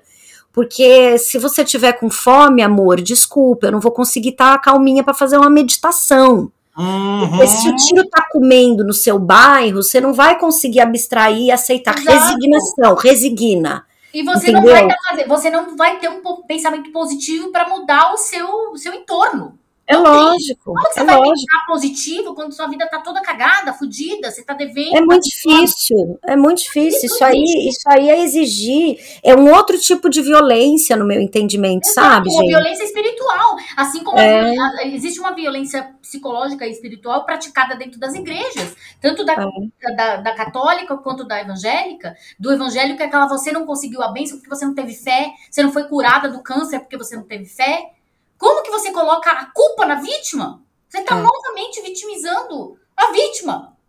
Né? Sim, justamente. Então, assim, ai, você não teve força suficiente para sair, você não teve fé, tua fé te curou, ó. Se você não teve fé, então você é uma pessoa de pouca fé, você vai morrer de, dessa doença. Como assim, gente? O que é isso? A igreja não era um lugar onde você ia encontrar lento? Né? Conforto? Conforto até para situações nas quais a gente não pode mudar. Não pode mudar. Existem situações que a gente não consegue mudar. Então, além das nossas ações, é para isso que serve o espiritual. Para nos dar alento também. Mas é que aí entra a relação de poder, né, Gabi? Exato. Então é tudo Você sabe que eu estava eu tava lendo é, um negócio do Daime, onde dizia que eu também sou fardada no Daime, né? E, a, e, olha só, é fardado que chama. Quando você é. é. iniciado no Santo Daime, você é fardado, porque o processo histórico, né, da, assim, quando o mestre Irineu funda o Santo Daime, tinha, tinha patentes. Tinha Sim. patentes real, general, soldado, e não sei o que. E a própria, se olhar a vestimenta, né, das meninas em especial, dá para ver melhor. É, tem uma, uma alusão muito grande a isso. Depois o mestre Irineu, ele muda essa estrutura, por quê? Porque o ser humano ele é cooptado pelo poder, né? Então ele percebe isso. Só que na verdade isso se reproduz é, em todas as estruturas, né, né, Gabi? A gente, Gabite, a gente vem de uma de um processo de fusão de Estado e religião que remonta do Egito antigo, né? Não é uma novidade. A gente fala muito do, da Idade Média, né, da Igreja Católica, porque a gente é eurocentrado que a gente tem como referência a Europa, e porque justamente foi nesse período que o processo colonizatório fez o que fez com o nosso país. É, mas não é só ali, né? O, a, fusão do Estado, da religião, a religião como ferramenta de poder, a, a, a mistura né, da fé e, do, e da política, a, opress, a, a, fé enquanto ferramenta de opressão, tudo isso é da é, é, faz parte da história da humanidade. E se a gente negar isso, a gente vai estar tá perdendo a oportunidade de analisar com a com a seriedade que, que isso requer, entende? Inclusive para entender o processo que a gente está vivendo hoje do seguinte ponto de vista. Eu acho que tem dois olhares aí. Eu acho que um olhar é o olhar de. É, porque tem gente canalha, mas é a minoria. Eu não acredito que seja a maioria, não. Eu acho que é uma minoria muito poderosa, porque tem um capital simbólico muito forte, tem um capital cultural muito forte e acaba conseguindo vitimizar muita gente. Eu acho que a maior parte dessa galera, mesmo a galera de classe média, é vítima porque também sofre de um processo de ignorância inclusive de, de, novo, vou, né? Eu não sou uma grande marxista, quem me conhece sabe disso, é, mas, é, pelo amor de Deus, não dá para a gente negar a existência da luta de classes se a gente quiser falar de sociedade de uma forma séria, né? É, então essas coisas elas vão se reproduzindo de uma forma tão maluca que todo muita gente acaba virando vítima e a vítima ela reproduz o discurso daquele lá atrás que começou com mais poder e isso vai se perpetuando até o ponto em que não se questiona mais de onde aquilo vem. Exato. E aí é que mora o problema. De, essa falta de questionamento que está em tudo. Quando eu falo para as pessoas, é, é, assim, tem muita gente que chega e fala, ah, eu quero começar na bruxaria. Como que eu começo? Eu falo, estuda. Estuda, comece estudando. Porque existe também, Gui, toda um, um, uma coisa, uma visão romântica de como você acessa o espiritual, né? Uma, uma visão hollywoodiana, uma visão romântica de que aqui, tipo, as suas ancestrais vão aparecer no espelho para você, vão te escolher, que você é bruxo, que você vem de uma família de bruxo que isso é passado de pai para de mãe para filha e que não, gente, calma, não é assim. Existe o quê? Existe o questionamento. Se existe o questionamento, você vai atrás. É isso. Aí você vai atrás, você vai atrás saber o que é e você vai precisar de bom senso. De bom senso para saber quem é charlatão, quem tá te fazendo de trouxa, quem, quem é que, que, saber é, é, é legítimo, que saber é charlatanismo.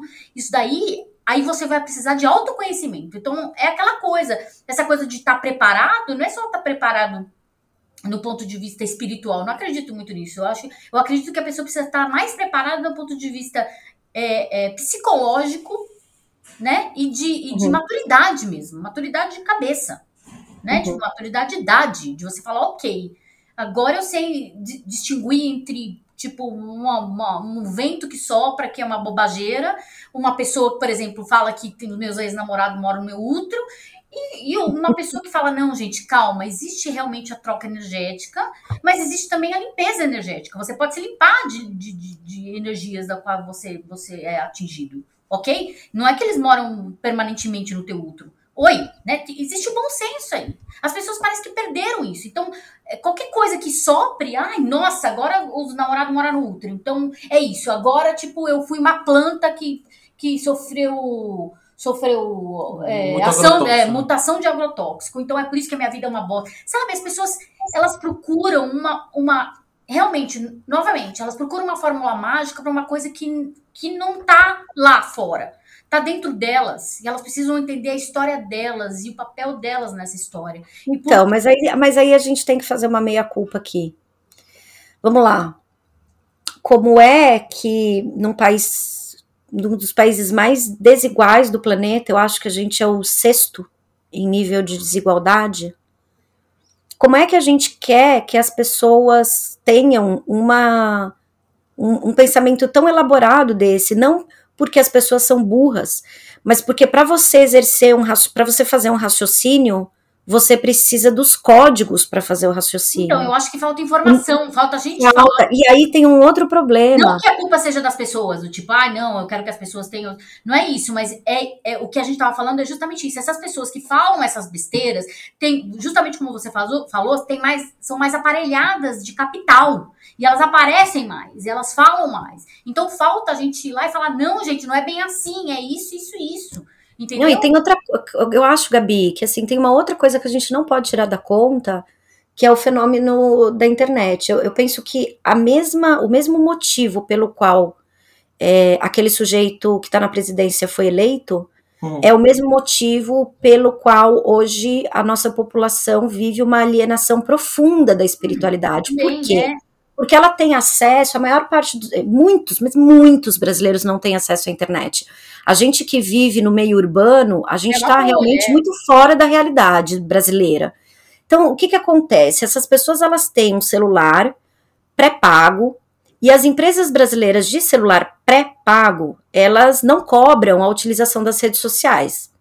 Então, o que, que o cara vai ter acesso? Ele vai receber o conteúdo da igreja e do jovem místico que chega pelo WhatsApp, pela rede social, e ele vai receber o conteúdo da igreja neopentecostal da vila, do bairro é. dele, da comunidade dele, porque é quem tá lá. Quem tá nas periferias é a igreja neopentecostal. Se a gente for olhar para os anos 80, quem estava nessa periferia era a Igreja Católica, Sim. principalmente com as eclesiais de base, e foi daí que veio todo o movimento que depois veio a gerar o Partido dos Trabalhadores e que depois, com os rachas internos do PT, é, surgiram vários outros partidos do campo é, da esquerda ou da centro-esquerda que vem muito desse, dessa coisa, dessa relação com, com as eclesiais de base do, da Igreja Católica. Uhum. Nós perdemos esse, esse espaço. Todos os, movimentos, todos os movimentos de, de, sociais da Igreja Católica também, os franciscanos e toda essa questão. Todo, tudo isso. Exatamente, exatamente. Então eu acho que também tem uma coisa de Assim, a gente que tem um. um os, eu vejo alguns. Eu vejo alguns centros kardecistas também, em algumas comunidades, e é óbvio os terreiros de Umbanda, de Candomblé, de, de Kimbanda, que estão. Só que agora, com essa ofensiva da ultradireita e essa ditadura né, do cristianismo, é, a gente está tendo que começar a se, a se precaver, a fugir, a se esconder de novo, né? Eu, eu sei de um caso, assim, fato, pessoa que eu conheço, não é que alguém me contou, a pessoa me contou, em Nilópolis, quer dizer, a pessoa é de Nilópolis, o terreiro dela não sei onde que é, mas eles simplesmente foram expulsos da comunidade e tiveram que abrir o terreiro num outro lugar, escondido. Eles estão fazendo toque sem poder usar tambor. Você tem noção da gravidade disso? É, é, um troço, sendo uma violência tão grande, mas por que também? Co é, como é que a gente está se articulando, né? A gente está num movimento agora, a gente que eu digo campo progressista, em todos os aspectos. É, a gente não está conseguindo agir, né? A gente vem reagindo há alguns anos desde 2015 que a gente está num movimento de reação, em especial a partir de 2015, se bem que já de 2013 já vê, enfim. É, a gente não está conseguindo ter a ação, então a gente está com dificuldade, inclusive, de dialogar com sabe, esse papo que a gente está tendo aqui e que eu já tive com, eu tive, eu, eu fiz um, um programa no ano passado, acho que foi, com três pastores evangélicos maravilhosos. Sim. Eu conheço foi um gente, programa... conheço pastores incríveis, eu convivi. Nossa, foi tão delícia. Durante muito tempo. E eu conheço tanto o joio quanto o trigo, tá? Tipo, então, assim, eu sei dos caras ótimos, muito Sim. bons, que têm uma vida maravilhosa, que fazem bem para outras pessoas.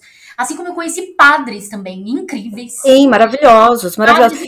com quem eu aprendi muito, aprendi muito. Os padres têm um, têm um privilégio de ter um de ter estudo, de ter um, um respaldo de estudo muito rico, tá? Porque a Igreja Católica tem isso, ele, ele tem, ela tem essa, essa tradição dentro do estudo. Os padres estudam muito, estudam latim, estudam grego, estudam hebraico, estudam diversas línguas. É, são sociólogos, mas grande, grande parte dos padres estuda é, sociologia, estuda antropologia. Então, assim, são, são muito estudados, são, é um povo estudado né? Porque a gente não vê muito na igreja evangélica, por exemplo, né? A gente só mas, vê a parte, parte sim, tradicional, mas... da igreja tra da, da, da, da, corrente tradicional. Né? Mas aí, de novo, porque quem está sendo é... formado pastor, né, Gabi? Sim, quem está sendo formado pastor? Isso, onde eles estão sendo formados. É, toda. Ó, gente, se estiverem ouvindo um barulho de fundo, é porque está muito calor aqui, eu tô com janela aberta, e aí lá fora tem seres humanos. Então não, vocês me desculpem, nada, é, gente, Aqui a gente tem barulho pra caramba. A gente inclusive, nossos, nossos ouvintes já estão acostumados com as. E eu acho que tem outra coisa que eu queria falar. Sabe o que, que é?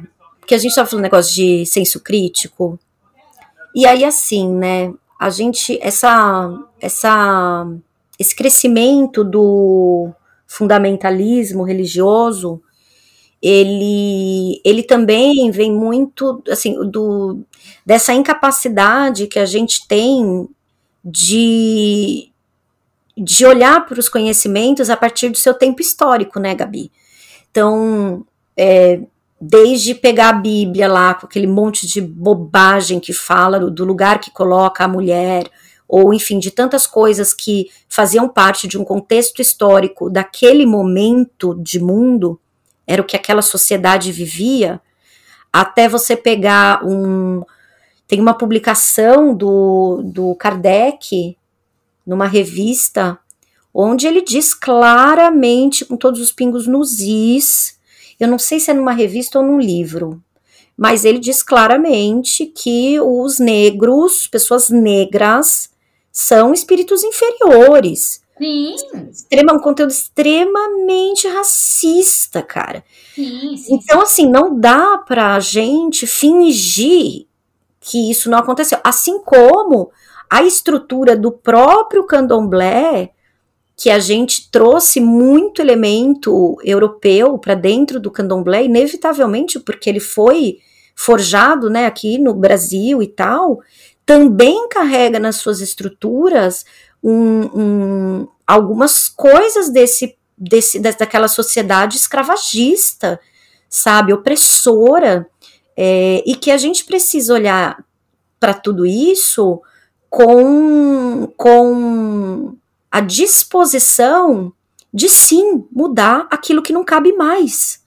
Aquilo exato. que não me serve mais. Exato, exato. Não, então a gente não evolui nunca. Por exemplo, isso que existem os movimentos reformistas né, em várias religiões, em, em todas as religiões, pelo que, eu conheço e estudo essas religiões, existem os movimentos reformistas que são as pessoas que estão realmente interessadas em mudar isso, né? Para quê? Para que isso seja mais palatável, para que seja acolhedor, para que não seja realmente uma, uma, uma, religião que expande as pessoas, que, que oprima mais as pessoas. Não precisa oprimir. A gente não precisa de mais religião para oprimir as pessoas. Não precisa né? Mas e também a religião que incita a dúvida. Uma das coisas que eu mais gosto no, no judaísmo, por exemplo, é que a, a, base do judaísmo é a dúvida. É a dúvida. Amo, existe amo. o Talmud, existe o Talmud, que na verdade nada mais é do que um, um, um livro de estudos de rabinos ao longo dos séculos, onde um é, praticamente desdiz o outro contradiz, eles contradizem o tempo todo. Então você fala, ah, eu sou a favor do, do Rabino Lúria, que ele fala isso, isso, isso, isso. Ah, não, eu sou a favor do Rabino Ben eh, Yaakov, que fala isso, isso, isso. Que são ideias completamente contrárias dentro do mesmo livro. Dentro do mesmo livro. Então isso é incrível, porque é uma religião que incita a é, você não, como é fala? Você não é, é, você não é instruído a acreditar naquilo como verdade absoluta. Não é. De Isso é maravilhoso. Isso é maravilhoso, tem que duvidar, vá, duvide. Diga qual Agora, é a sua, diga qual é a sua, sua visão sobre isso, escreva aí. É isso. Isso é muito legal dentro do judaísmo. Sim. Isso falta em outras religiões. Você questionar. Você, chegar, você ter acesso, por exemplo, a um sacerdote que, que tenha, que não tenha essa relação de poder tão exacerbada, com que você possa trocar. Com que vocês possam conversar. Quantas vezes eu já não bati papos incríveis com pastores que também Sim. tinham dúvidas sobre certas questões, com padres que também tinham dúvidas sobre, sobre certas Sim. questões, com pais Agora, de santo, sabe? Então, assim, falta isso. A galera tem uma visão muito fechada do que tem que ser religião, de como tem que ser, de quem é o escolhido, de quem não é, né? Toda essa relação de poder. Ah, não, ele é sacerdote, então ele, ele, ele, nossa, ele é melhor do que eu. Não, amigo. É todo mundo igual, tá todo mundo na mesma base aqui. Ele só estudou um pouco mais que você. Deixa eu só fazer um, um adendo aqui, gente. A gente tá, no caso do, do Imagina se pega no olho, isso é uma questão, a gente tá chegando, já chegamos, não, a gente tá chegando porra nenhuma, a gente já ultrapassou. Nossa, é, se deixar a gente... Ai, no, no lado oculto da lua também, gente, a gente tá num exercício de manter uma hora de programa. Temos aí, na, ultrapassamos essa uma hora de conversa, eu quero só, antes de vocês fazerem umas considerações finais aí, eu quero só fazer um parênteses aqui, tem uma questão com relação a todo esse discurso que envolve o jovem místico, é, que me incomoda deveras, que é essa questão do discurso, voltando até o que a Gui estava falando, da, da história dos de ter surgido isso lá nos anos 60, a história do movimento hippie, flower power, new age, o caralho, é, que é esse discurso do tudo se resolve com o amor. O amor resolve tudo, não sei o quê, e aí vibração boa. a vibração, e isso ainda que a pessoa não esteja com um coque ou com uma barbinha ou com coisa com uma camiseta tie-dye ou uma bata ou o que quer que seja, ainda assim esse é um discurso que tomou, na verdade, de assalto muitas pessoas que por mais que hoje estejam inclusive tirando o sarro do jovem místico, ah, engraçado, aí a Rainbow Society, aí o caralho, não sei o quê. Mas são pessoas que em um certo momento também estão reproduzindo esse discurso, que acham um discurso absolutamente tóxico de enxergar tudo como o mais puro otimismo, paz e amor, caralho, e entramos... A positividade tóxica. A positividade tóxica. Ah. Entramos na discussão sobre a comunicação não violenta. Eu já sou, desde a época do Judão, quem me escuta lá desde a época do asterisco, já deve ter ouvido eu falar isso, volto a repetir, eu sou partidário da comunicação violenta. da, ah, precisamos nos conectar, precisamos fazer pontes. Não, para mim tem que queimar pontes. Determinadas pontes devem ser queimadas. Eu não quero ter pontes, não quero ter uma comunicação super harmoniosa com um cara que é um babaca, racista, fascista, pau no cu dele, eu quero que ele se foda. E na verdade, assim, eu acho que a gente tem que parar de ser muito comunicação amor e ter um pouco mais de comunicação de ódio, que é o que tá faltando. Ódio no sentido de ter raiva das coisas mesmo. É isso. Drop the mic. Ó, oh, eu penso o seguinte de sair. Eu, eu, é, eu também cheguei à conclusão de que não é possível estabelecer ponte com quem não quer fazer ponte. E aí tem uma questão fundamental que é: você falou do amor, né?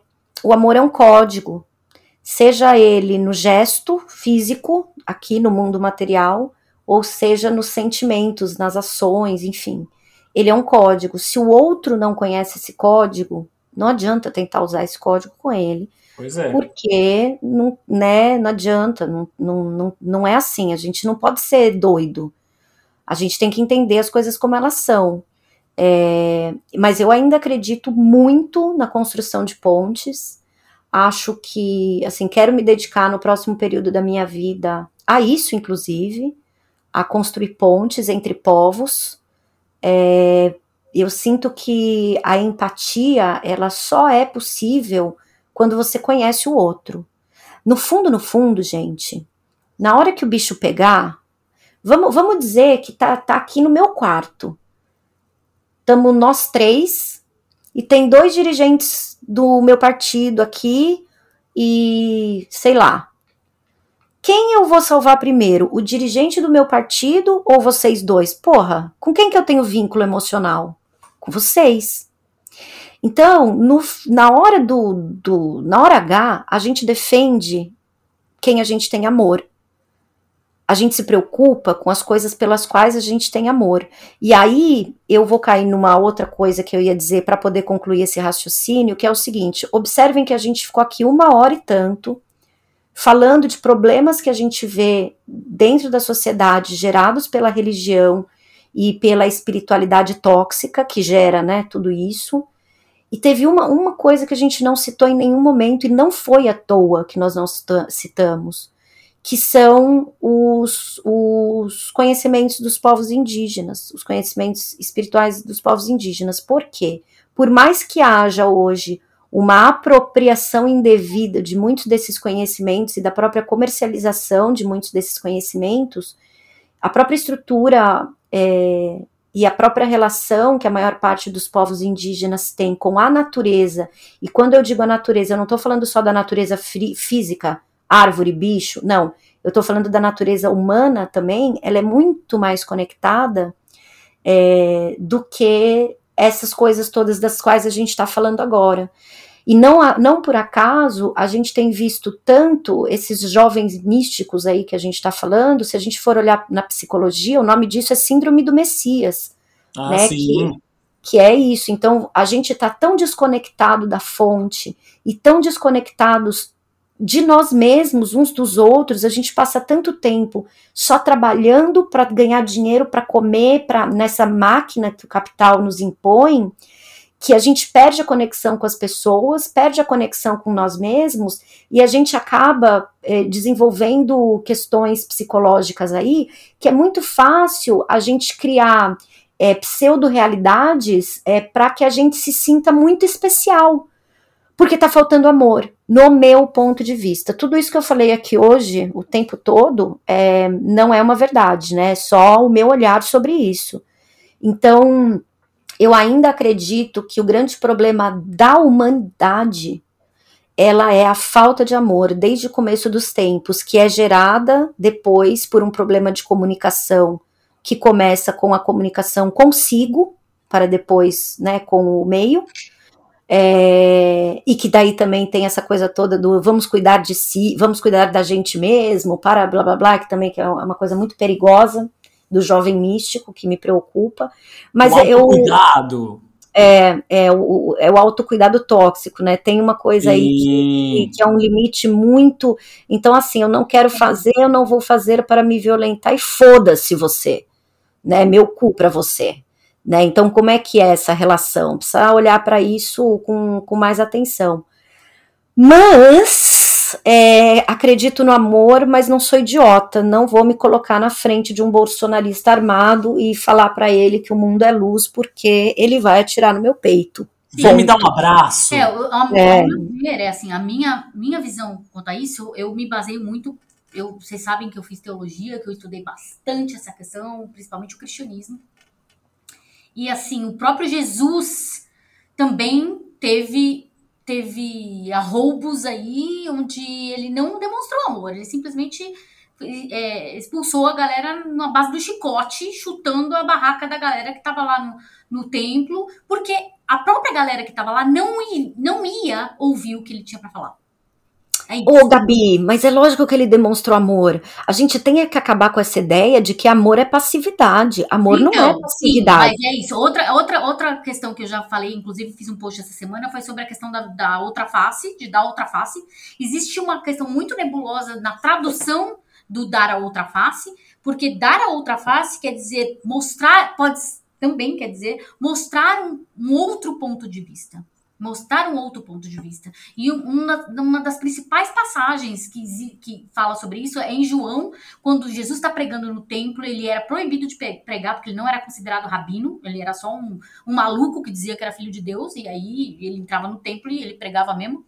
E a galera tirava ele, ele era expulso de lá várias vezes. Os fariseus mandavam tirar ele de lá, os guardas, e o guarda, um desses guardas deu um tapa na cara dele né? E ele virou pro, pro guarda e falou assim: Eu estou falando a verdade, por acaso eu estou falando alguma mentira para que você dê na minha cara assim? Se eu estou falando mentira, então bata de novo.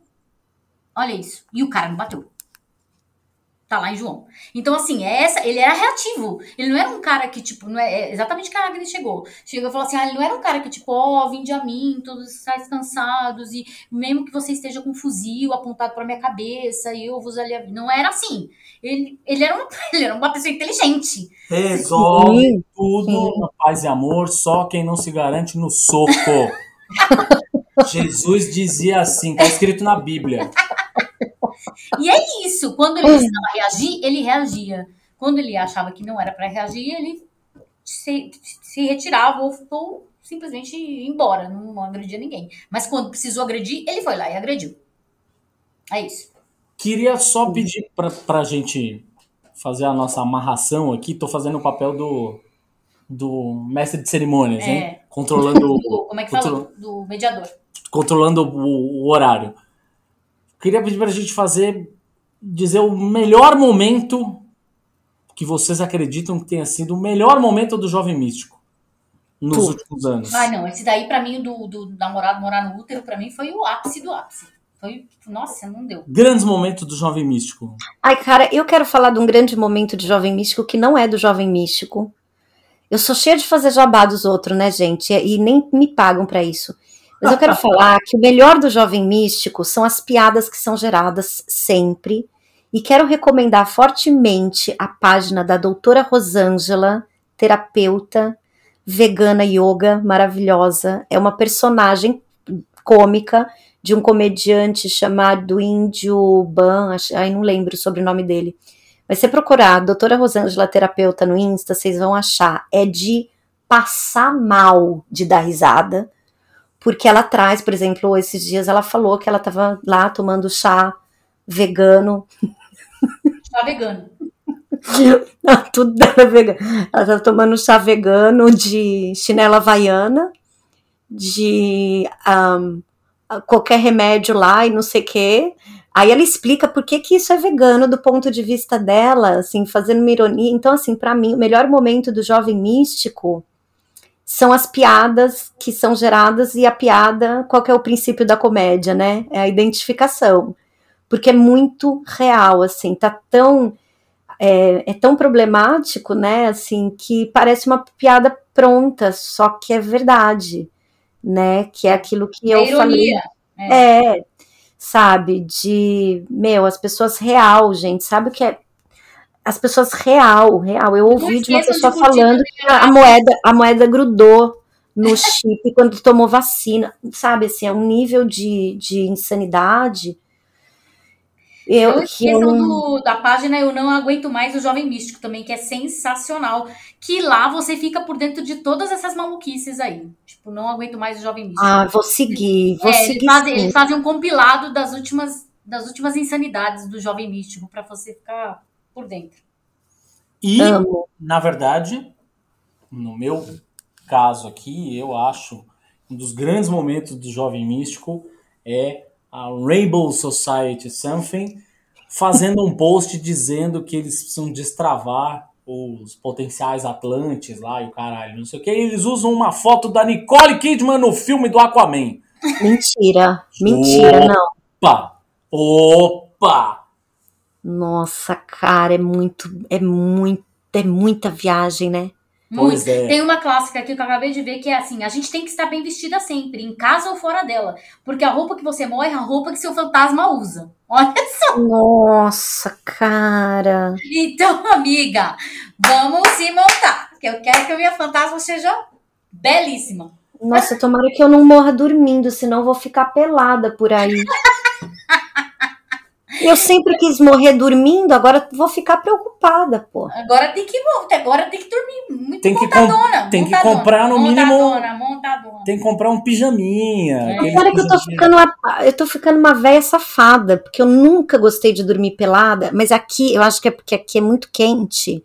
E eu tava muito mal acostumada lá em Tabatinga com ar condicionado, e aqui eu não tenho. Aí eu, aí eu tô apelando para essa, pra essa safadeza aí que eu ando fazendo, é isso, mas é isso.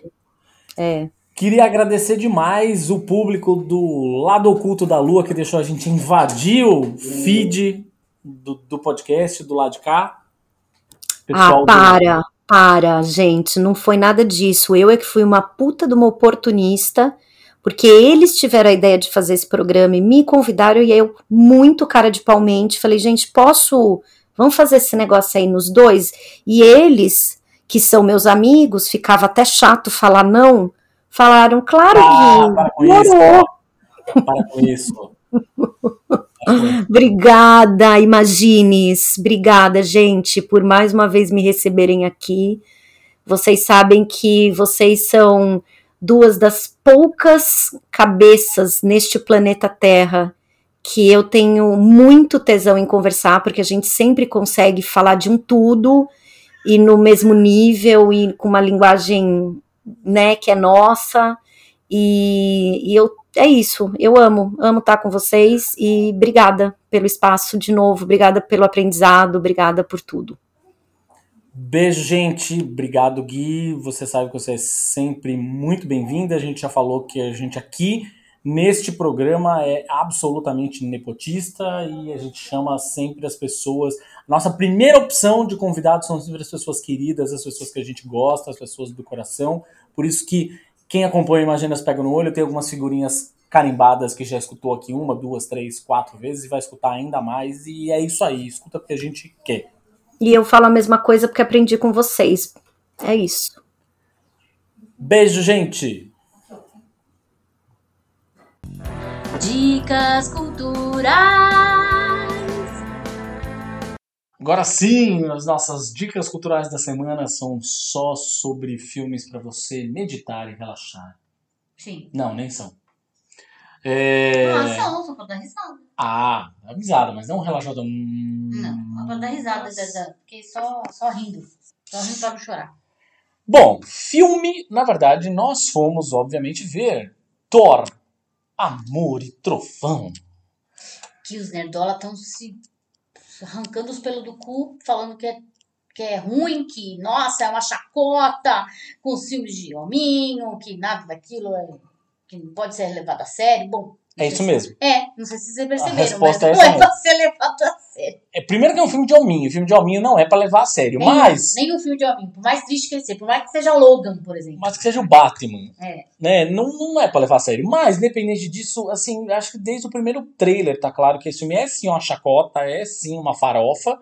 Que e... é dirigido pelo Taika Waititi, gente. O que você esperava? E é isso, era isso mesmo, gente. Ele não entregou nada a mais e nada a menos do que, do ele, que prometeu. ele prometeu no trailer. É. Tá lá, você assistiu todos os trailers. O que você viu nos trailers é o que você vai ver no cinema e tá ótimo. Tem bode gritando. Tem os bode gritando. Maravilhoso. Bode eu chorava de rir. Toda vez que, eu, que os bode começavam a gritar, chorava de rir. Os bode gritando. Tem a Jane Foster como poderosa Thor sendo incrível. Tem a Valkyria, tá sensacional no filme também.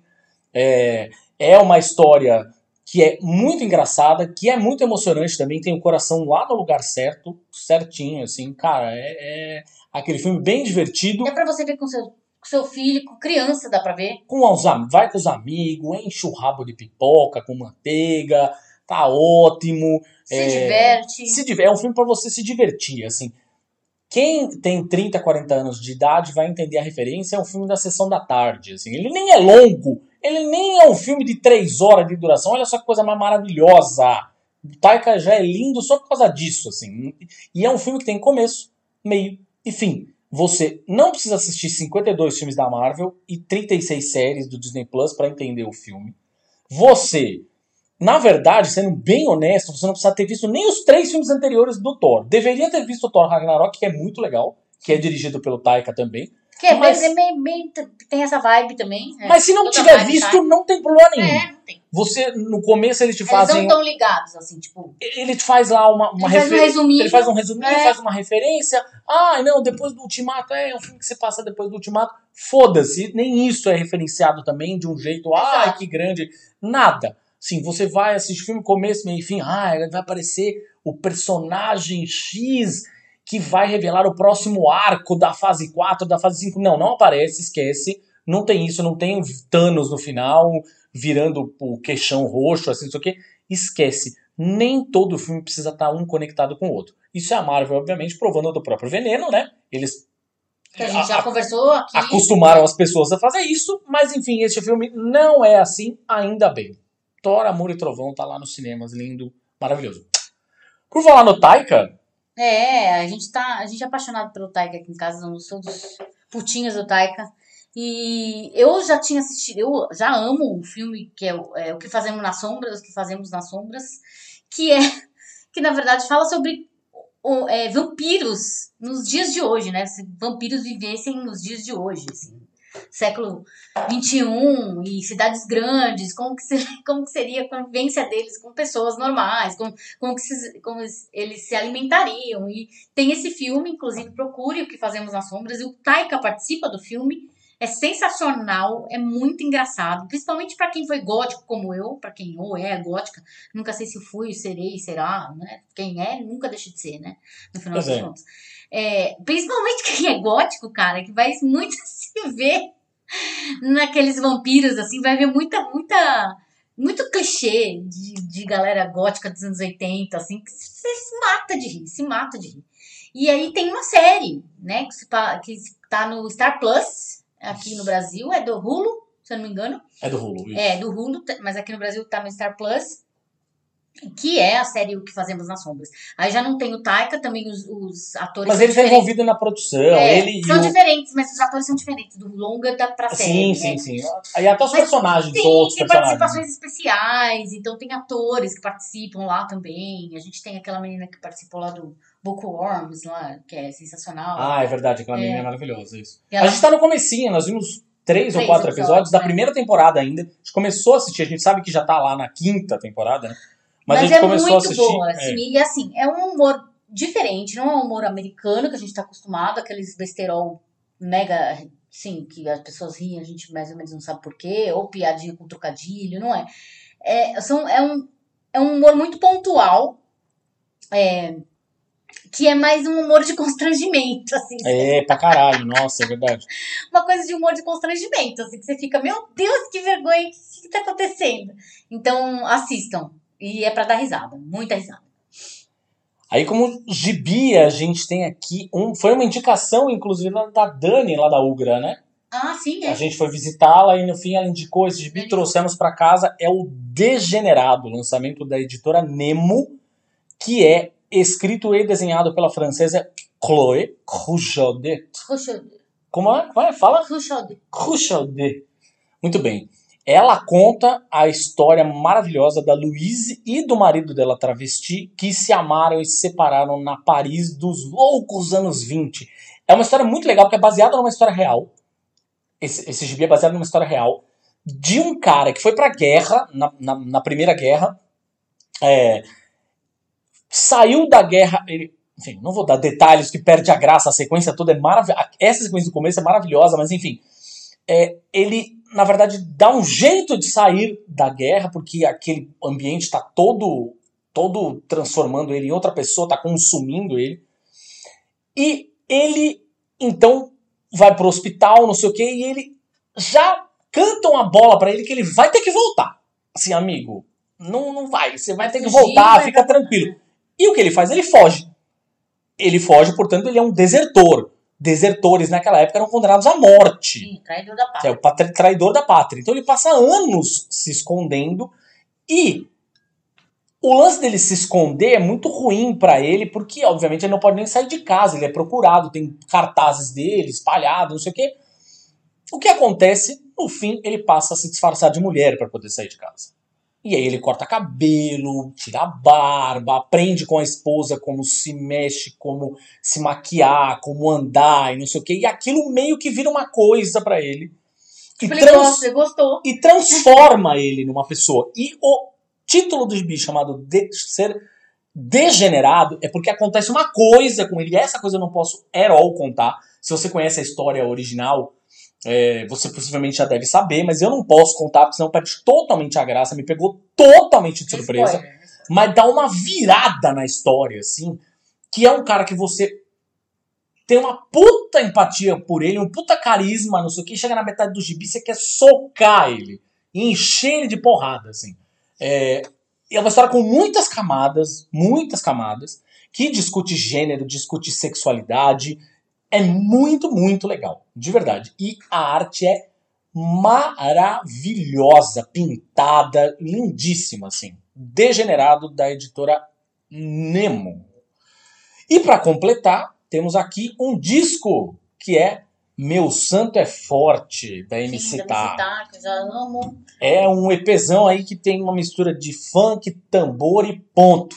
Ponto de macumba. Ponto de macumba. É. Basicamente o que ela faz nesse EP, né, um EP é um disco curto, né, com 5, 6 músicas, ela faz releituras de canções da Alcione que são focadas tanto na sonoridade quanto nos temas das religiões afro-brasileiras. Sim, maravilhosa. O disco- uma voz linda também. O disco é incrível, incrível, incrível, incrível. É curtinho, você tem vontade de escutar ele no repeat sem parar. assim. Incrível. Meu Santo é Forte da MC Tá, pra colocar bem alto assim pro seu vizinho bolsominion evangélico ficar puto da vida.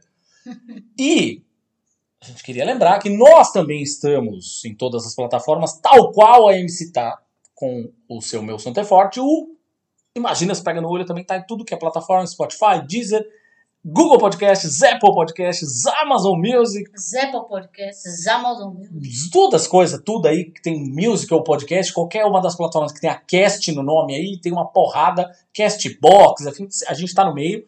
E também estamos no Orelo, que é aquele lugar que você escuta e cada audiçãozinha que você faz é um tem nem um centavinho que cai pra nós aqui, ajuda a tornar a nossa jornada em busca de uma produção de conteúdo melhor e mais inquisitivo, assim, mais, né, mais cutucado, assim, um humor questionador, muito bem. Gabi trouxe a palavra que tava na minha boca e não saía. Questionador pra você ficar pensando, puta, imagina se pega no olho, e vai pegar. Então, segue lá no Orelo, escuta a gente no Orelo, tem também jeitos de você se tornar apoiador do programa lá no Orelo, então com 5, 10 reais por mês você ajuda a gente a tornar esse programa maior, mais relevante e se espalhar em outras plataformas como newsletter, vídeos e afins. Estamos lá também no Imagina Se Pega no Ouvido, que é o nosso outro podcast sobre paixões musicais. O último episódio foi uma conversa com o Luiz Thunderbird, foi muito legal. Escuta lá a gente. A gente quer pedir para você seguir a gente nas redes sociais, Facebook, Twitter, Instagram, tanto do Imagina Se Pega no Olho quanto do Imagina Se Pega no Ouvido. E queremos deixar aqui um recado que nas próximas duas semanas você não vai ter programas inéditos. Então você vai ter que aí chorar a nossa ausência e fazer maratonas dos últimos programas, escute, compartilhe, não sei o quê, porque nós vamos passar duas semaninhas de férias, aproveitando o mês de julho, aproveitando as férias da criançada aqui de casa. É isso, minha gente. Não sintam muito a nossa falta, não, porque a gente volta logo, são só duas semanas, É, tá? aproveitem e deem aí ah, sugestões de que vocês querem que a gente faça, de, de assuntos que vocês querem que a gente debata, pessoas que vocês gostariam que a gente chamasse. Isso, entra lá no Twitter e fala assim, galera do Imagina, aí a marca arroba lá, Imagina, Isso. entreviste um fulano de tal e marca, Marca a pessoa, da lá, pessoa, pronto, é. vamos fazer uma onda aí de gente pra nós entrevistarmos aqui no programa. Um belíssimo final de julho pra vocês. A gente vai se divertir nas nossas férias, esperamos que vocês também se divirtam nas férias e na vida.